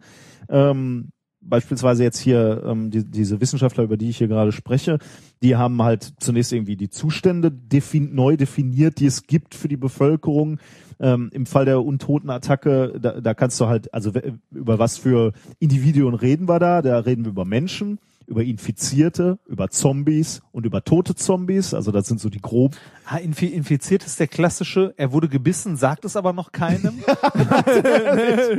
der kommt ja immer vor, ne? Oder, Oder, äh, gebissen am Bein, aber das Bein kann auch schnell amputiert werden. ja, genau, sowas. Genau, die Klassiker halt. Die ne? Klassiker. die Klassiker. Genau. Ja, aber das ist eine, natürlich eine wichtige Frage wissenschaftlich. Ähm, wie lange dauert's, wenn du gebissen wurdest, bis du selber Zombie bist und das, de, den Virus weiterträgst? Stimmt, das ne? ist wissenschaftlich wirklich wichtig. Nein, aber für die Ja, Simulation weiß, ist ja, es wichtig. Ähm, auch die, die Interaktion zwischen Zombies und Menschen ist wichtig. Äh, haben die äh, Forscher auch sehr akribisch abgebildet. Ähm, was kann passieren? Zombie beißt Mensch, Mensch tötet Zombie, Zombie bewegt sich über, Ja. über die La Länder oder übers, äh, äh, übers äh, äh, du- durch die Wälder, von denen ich ja übrigens, äh, das hat mich über, überrascht in, in dieser Simulation, über die ich jetzt gerade spreche. Ähm, die Zombies haben sich da nicht in einen Zug gesetzt oder im Bus oder in ein Flugzeug oder so. Hm. Also wenn die Zombies waren, haben die sich zu Fuß bewegt. Okay, ja, aber der Zombie an sich ist ja auch eher so ein Läufer. Das, das stimmt, ja. Aber Infizierte haben sich aber in Züge gesetzt, Aber in, oder? in, in dieser Simulation glaube ich nicht. Also wenn ich es richtig nicht. verstanden habe, nicht. Ne. Hm. Die äh, bewegen sich nicht. Ähm, könnte man also noch ausweiten, die Simulation. ja, aber sonst würde man ja sagen, äh, noch gerade äh, gebissen und ab ins Flugzeug nach Hause. Ja, genau, sonst verbreiten sich so Krankheiten ja immer Ja, ja. en- entlang Ja, ja. der äh, Wanderrouten sozusagen. Ja, natürlich. Ne? Ja, ja. Ähm, ja, ähm, warte mal, äh, kurz. Ähm, ja, also äh, was die Wissenschaftler jetzt gemacht haben, sie haben da halt ein, ein Modell äh, aufgestellt und dann sich mal angeguckt, wie sich wie so, so eine Zombie-Epidemie ähm, ausbreitet. Ähm, und was sie ähm, festgestellt haben, ist, wenn wenn man sich, wenn man Filme vergleicht und diese Simulation oder Serien, ähm, dann stellt man fest, also in, in Filmen und Büchern, Serien ist es immer so, dass eigentlich alle Regionen flächendeckend ähm, äh, qu quasi von Zombies überrannt werden. Ähm, am Ende bleiben, wenn überhaupt, dann nur wi- wirklich winzige Flecken übrig von, äh, von Überlebenden. Einkaufszentren zum Beispiel. ähm, das, was jetzt die Simulation ergeben, äh, entsch- also widerspricht dem so ein bisschen. Ähm, die, die, äh, also die Forscher sagen, äh, Zombie-Invasionen laufen völlig anders ab. Ähm, was, was tatsächlich so ist, ist, Städte werden relativ fix von den Untoten überrannt. Das würde man auch sagen, weil da halt viel Material ist, was angesteckt werden soll, äh, werden kann. Und dann, dann kann das halt wie so eine Epidemie rumgehen. Ähm, allerdings, wenn es dann darum geht, so dünn besiedelte Länder, äh, also nicht Länder, sondern Regionen ähm, zu, zu, ähm, zu infizieren, das dauert extrem lange. Und wenn, du- wenn du dir so die Nordamerika, USA anschaust, da gibt's halt Landstriche, die relativ äh, dünn besiedelt sind. Ähm, und da dauert's halt relativ lange und der Grund ist halt, da sind wenig Menschen, die gebissen werden können und infiziert werden müssen. Muss Muss- lange laufen.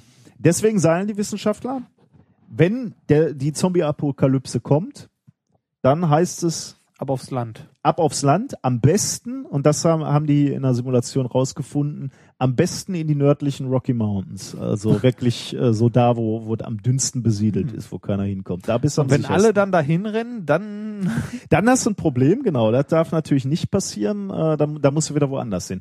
Die haben, äh, und deswegen erzähle ich das eigentlich, die haben diese Simulation Oh, ins. Netz gestellt. Ähm, und äh, das verlinken wir natürlich. Du hast, äh, also du, äh, auf dieser Webseite siehst du äh, Nordamerika und ähm, eigentlich bei Nacht, äh, um, um es Ja. besser zu visualisieren. Und du siehst hier halt diese hellen Flecken Das auf der Landschaft. Städte? Das sind die großen Städte, genau. Was du jetzt machen kannst, ist, ähm, du hast im Wesentlichen drei Parameter, Alpha, äh, Mühe und- Step per Draw. Jetzt muss ich mal kurz gucken. Also Alpha heißt Kill-to-Bite-Ratio. Also wie viele Leute werden getötet oder ein Zombie, wenn sie gebissen werden? ja alle. Die Zombie-Gesetze sagen alle. Äh, genau, also, äh, aber das kannst du hier halt einstellen. Okay. Ne? Äh, wie, wie gefährlich ist der Biss? Ja. Ähm, und dann äh, Mühe ist Time for Zombie to walk one mile. Also du kannst die halt Ah, die schneller, Geschwindigkeit. schneller laufen Ah, ob lassen. man eher die klassischen Zombies hat, die halt so schleichen, Ja, oder ja. die neumodischen, Schleichen. Zombies, die halt rennen können.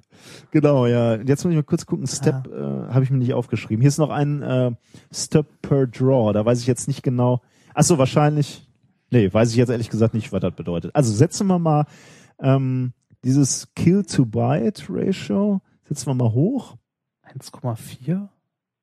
Hm, weiß ich jetzt auch nicht, was das heißt. Ah, oder heißt das, wie viele er beißt, bevor er getötet wird? Ah, Kill-to-Bite. Kill to ja. bite. ja, weiß ich ja, nicht ja, genau. also Kill, also nee, ach so, wie viele gekillt werden und wie viele getötet, also wie viele gekillt werden und wie viele beißen. Also Das Kill sein, gegen, ja. also töten gegen beißen. Also töten gegen beißen. Das wollen Also wir das natürlich, Verhältnis also dann wollen wir das beißen. möglichst klein haben, ne? damit es böse. Äh, genau, damit es böse sind. ist. Ja. Okay, dann machen wir mal hier 0,37. Äh, Mühe ist, wie, wie schnell können die rennen? Äh, weiß ich jetzt nicht, was da Was ist realistisch das, Miles oder was ist das? Ja, aber Ach so, hier steht One Mile. Time for Zombie to walk one mile, aber ich weiß jetzt nicht, ob das Super. Minute ist. Ja, das ist auch großartig. Naja. Ne? Das, ja. Egal. Wir pflanzen hier mal mitten in New York City äh, den Ja. ersten Zombie rein. Das kann man so mit per Klick hin. Genau, per Mausklick. Ähm, jetzt, jetzt muss ich nochmal kurz gucken. Ich setze hier nochmal eben. Das ist am Anfang ein bisschen träge. Ich starte das hier nochmal eben, die Webseite nochmal schnell neu. Kannst du sich die Standardwerte nehmen erstmal? Das, das fand ich ex, äh, fand ich verhältnismäßig langsam tatsächlich, als ich das mal mit Ah, da jetzt läuft's. da läuft's. So, jetzt haben wir in New York gestartet. Äh, und hier oben läuft auch noch schön die Zeit ab. Jetzt sind, jetzt sind 20, 22, 24 Stunden gleich rum. Und in 24 New York Stunden ist ist fast New York schon komplett weg. Ah, Ähm, und wir haben jetzt relativ konservative Werte, ne? Also äh, zehn, Zehn. Minuten oder was auch immer ist, um eine Meile zu, zu rennen. Gut, das ist schon, ja, ist jetzt ist, ist G-Tempo, sagen wir mal. Ja, ich glaube, vor allem, wenn du Alpha nochmal runterschiebst, dann wird das nochmal schneller gehen. Jetzt ist hier schon wirklich fast der, also jetzt ist mit Sicherheit nach 48 Stunden schon der gesamte Bundesstaat New Ja. York ähm, infiziert. Ähm, jetzt kann man, man kann tatsächlich auch noch äh, woanders einen? jetzt äh, den Startpunkt setzen. Also äh, sagen wir mal hier in Atlanta würde, das ist Atlanta hier, glaube ich. Setzen wir da nochmal einen rein. Ja, krieg ich jetzt nicht hin. Äh, Zu Hause hat's funktioniert. Ja. Ich muss, äh, also äh, spielt damit mal ein bisschen rum. Ich weiß jetzt nicht, warum ich Aber es nicht drücken nett, kann. sowas. Ähm, und dann sieht man halt, wie sich so langsam äh, Nordamerika äh, rot färbt. Vor allem, wenn, wenn man ein bisschen länger ähm, Ja. das laufen lässt, ist das spannend. Wir sind jetzt bei, bei äh, na- 72 ähm, Stunden nach der Infizierung. Ähm, dieser, dieser erste Moment ist schon, schon extrem schnell. Ne? Also so eine Stadt Mhm. ist schnell überrannt, aber du siehst jetzt auch, es erlahmt jetzt so ein bisschen. Ja, ne? ja, Also äh, und insbesondere, wenn man da wirklich über die ganze Fläche mal laufen lässt, sieht man eben dann auch Flächen frei Ah, bleiben. in Atlanta fängt es auch gerade an. Und dann dauert's, ach ja, guck, dann haben wir doch eingesetzt, nur der, ähm, der braucht, der erste Ja. braucht es ein bisschen. Ja, faszinierend finde ich, wenn die jetzt noch die Flugrouten oder so mit reinhämmern, weil wenn du dann in Atlanta einsetzt, dann äh, da ist doch das große Drehkreuz, oder? Äh, Atlanta, ja, da Ja. ist, äh, da ist ein großes Drehkreuz, ja. Setz mal das Alpha runter. Also macht er jetzt noch was, wenn das jetzt Ja. im Äh, Alpha heißt, ähm, Kill to Byte Ratio. Ja, guck mal, Atlanta ist jetzt auch schon weg, ne? Ja. Und jetzt dauert's hier dann doch ein bisschen, jetzt erlahmt es so ein bisschen. Aber schon nett. Ist ganz lustig, also damit könnt ihr mal rumspielen. ja. Äh, Ist also, äh, wer hat, das hat niemand finanziert, ne? Oder? Ähm, Ich meine, wer könnte an so einer Simulation, wie sich eine Krankheit ausbreitet, schon Interesse haben? ich kann dir nicht, Militär. Ähm. Äh, ich kann dir nicht sagen, wer das, wer da finanziell hintersteckt. Das Mhm. kann ich dir leider nicht sagen. Mhm. Wo würden wir beide uns denn verstecken, wenn es hier in Deutschland losgeht, mein Freund? Ähm, boah, Würden wir uns überhaupt ver gemeinsam verstecken oder würden wir lieber sagen, komm, an wir müssen ja alle zwei Wochen produzieren. Ach, stimmt, Das, weiterhin? ich überlege gerade, wo, wo würde man niemanden erwarten? Ja gut, also wenn, wenn wir an, an dem Beispiel uns orientieren, dann müssten wir in die Alpen, ne? Berge. Ja. Die Alpenfestung. Die Alpenfeste Ja. hatten wir schon mal. ja. ja, oder, äh, oder du nimmst irgendwie, weiß ich nicht, ähm, irgend so ein Improvisationstheater. Da, wo keine Menschen sind halt. Das. äh, ja, also irgendwie. Ja, wahrscheinlich, genau. Theater ist wahrscheinlich schon so ziemlich sicher. Ja. Ja. Okay, ähm, wir kommen dem Ende dieser Veranstaltung hier nah. Ja. Äh, warte, lass mich hier noch eben eine Taste drücken. Ähm, ich gucke noch mal kurz in unserem Programm. Das war's eigentlich, ne? Das war's, ja. Haben wir heute was gelernt, mein junger Freund? Äh, ja, haben wir. Ähm, dass wir äh, sowohl Wellen als auch Teilchen haben. Und das auch sehen können. Irgendwie. Das Besondere, dass die gleichzeitig sind. Ja, ja, das genau, Ich halt das faszinierend. Und Wie gesagt, ich finde das schönste Paradebeispiel, um das zu zeigen, was es bedeutet, ist die Donauwelle. Sowohl Welle als auch Teilchen. der Donauwellen, Der ist sehr flach, der Witz, aber Der ich finde es trotzdem sehr schön. der Donauwellen-Dualismus. Das dürfte der Sendungstitel werden, Ja, glaube ich. mal schauen. Ähm, okay, äh, du denkst also bei Kuchen an mein, bei meiner ersten, äh, bei meinem ersten Thema. Ich denke immer Ähm, an Kuchen. Du hast uns gezeigt, dass Anleitungen lesen was für Weicheier ist und das zählt äh, nicht für mich, aber das äh, zählt für neuronale Netze, die lernen Computerspiele aus der Anfangszeit des Computerspielens zu lernen. Hm, Interessant wird's auch nochmal, wenn die anfangen richtig Echte Spiele zu Ja, lernen. ja, genau. Wargames. Ähm, du hast uns dann noch gezeigt, äh, dass äh, der Mars früher ein Badeparadies war. Spaß Bad Mars. Das wäre der bessere Titel gewesen. äh, und du hast uns gezeigt, dass wir an unseren Händen riechen, wenn wir gleichgeschlechtliche Gesprächspartner begrüßt haben. Ja, siehst du, aus Terminator lernt man noch eine Menge. Tatsächlich, ja. ähm, okay. Das war durch. Haben wir noch mal ähm, irgendwie schlimme Musik zum Abschluss Ja, oder schlimme möcht, Musik möchten wir noch was einschieben? Wir möchten noch was einschieben. Äh, Ich wollte mich nochmal bedanken für all den, äh, all das schöne Feedback, was wir bekommen. Herzlichen Dank dafür. Und die vielen Pakete auch. viele Pakete. Vielen Dank dafür. Vor allem viel Bier. Wir kommen gar nicht hinterher, das zu trinken. Und vielen Dank für äh, Kommentare, die ihr bei iTunes hinterlasst. Das äh, hilft immer sehr, äh, uns präsenter zu machen da und äh, uns macht es noch mehr Spaß, wenn uns mehr Leute hören. The bigger the better sozusagen. Und äh, da gibt's noch Potenzial. Also vielen Dank für diese Feedbacks.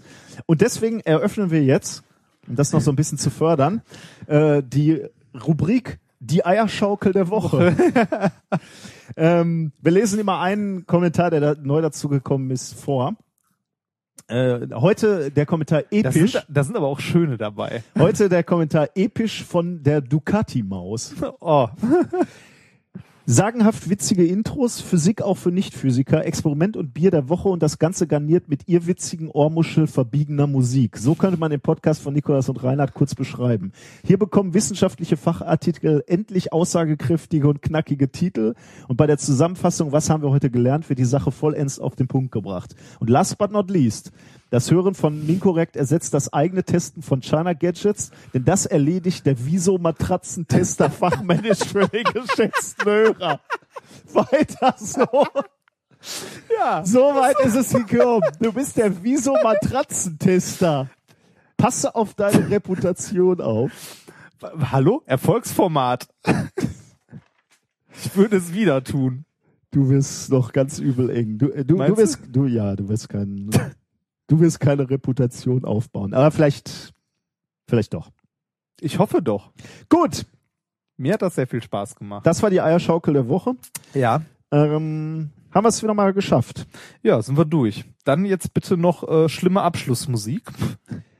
Oder hast du Nächste, entgegen deiner Gewohnheit was Schönes rausgesucht? ich habe was Schönes rausgesucht. Nächste Woche bin ich in Berlin. Das heißt, ähm, du bist ein bisschen darauf, du musst diese Sendung vorbereiten. Ich bin zwar Montag da, ich schaffe auch meine Themen vorzubereiten, aber ein Experiment. Oder machen wir den Feuerschlucker hier?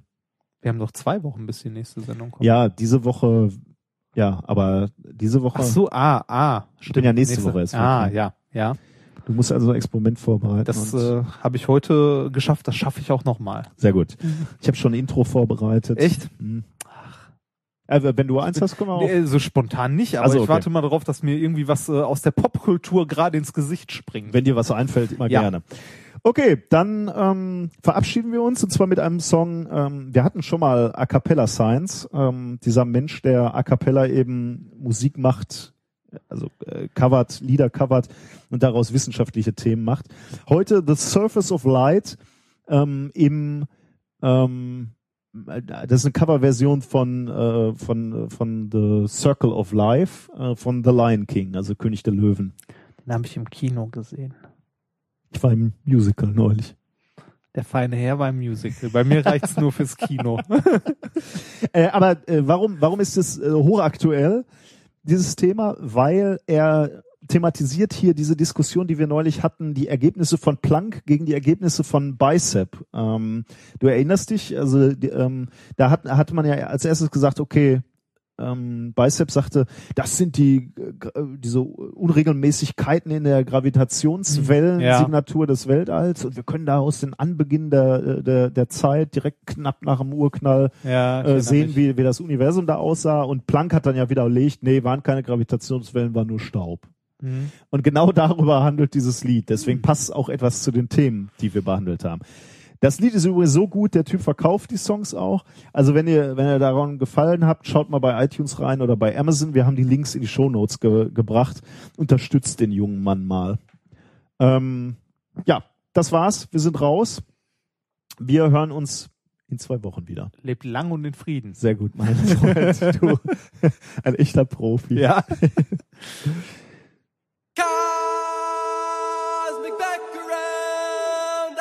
coming up.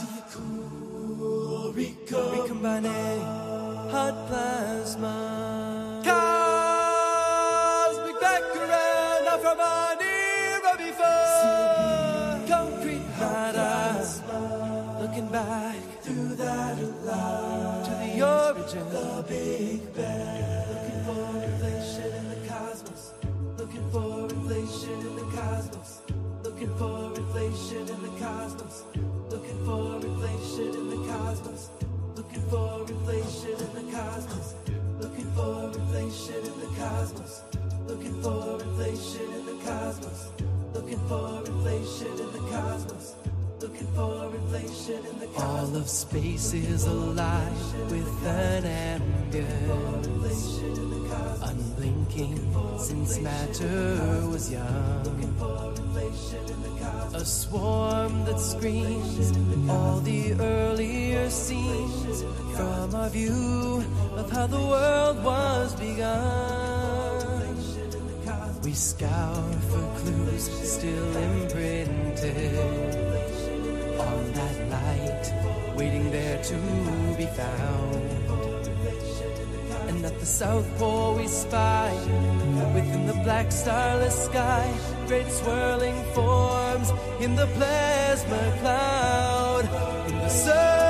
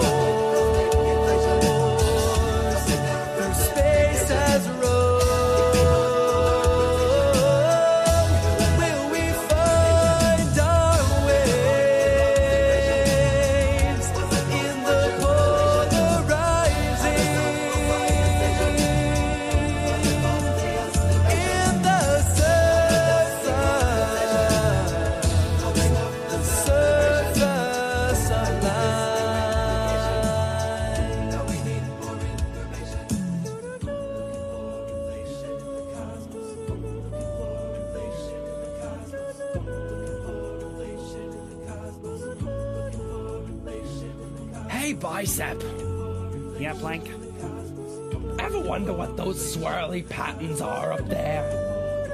Plank. I no wonder. I know. Oh. What are they? They're gravity waves. Gravity waves that uh, got stuck up in that big cosmic background thing. Oh, jeez. I always thought they were clouds of dust glowing billions of miles away. Plank. With you, everything's dust. It's the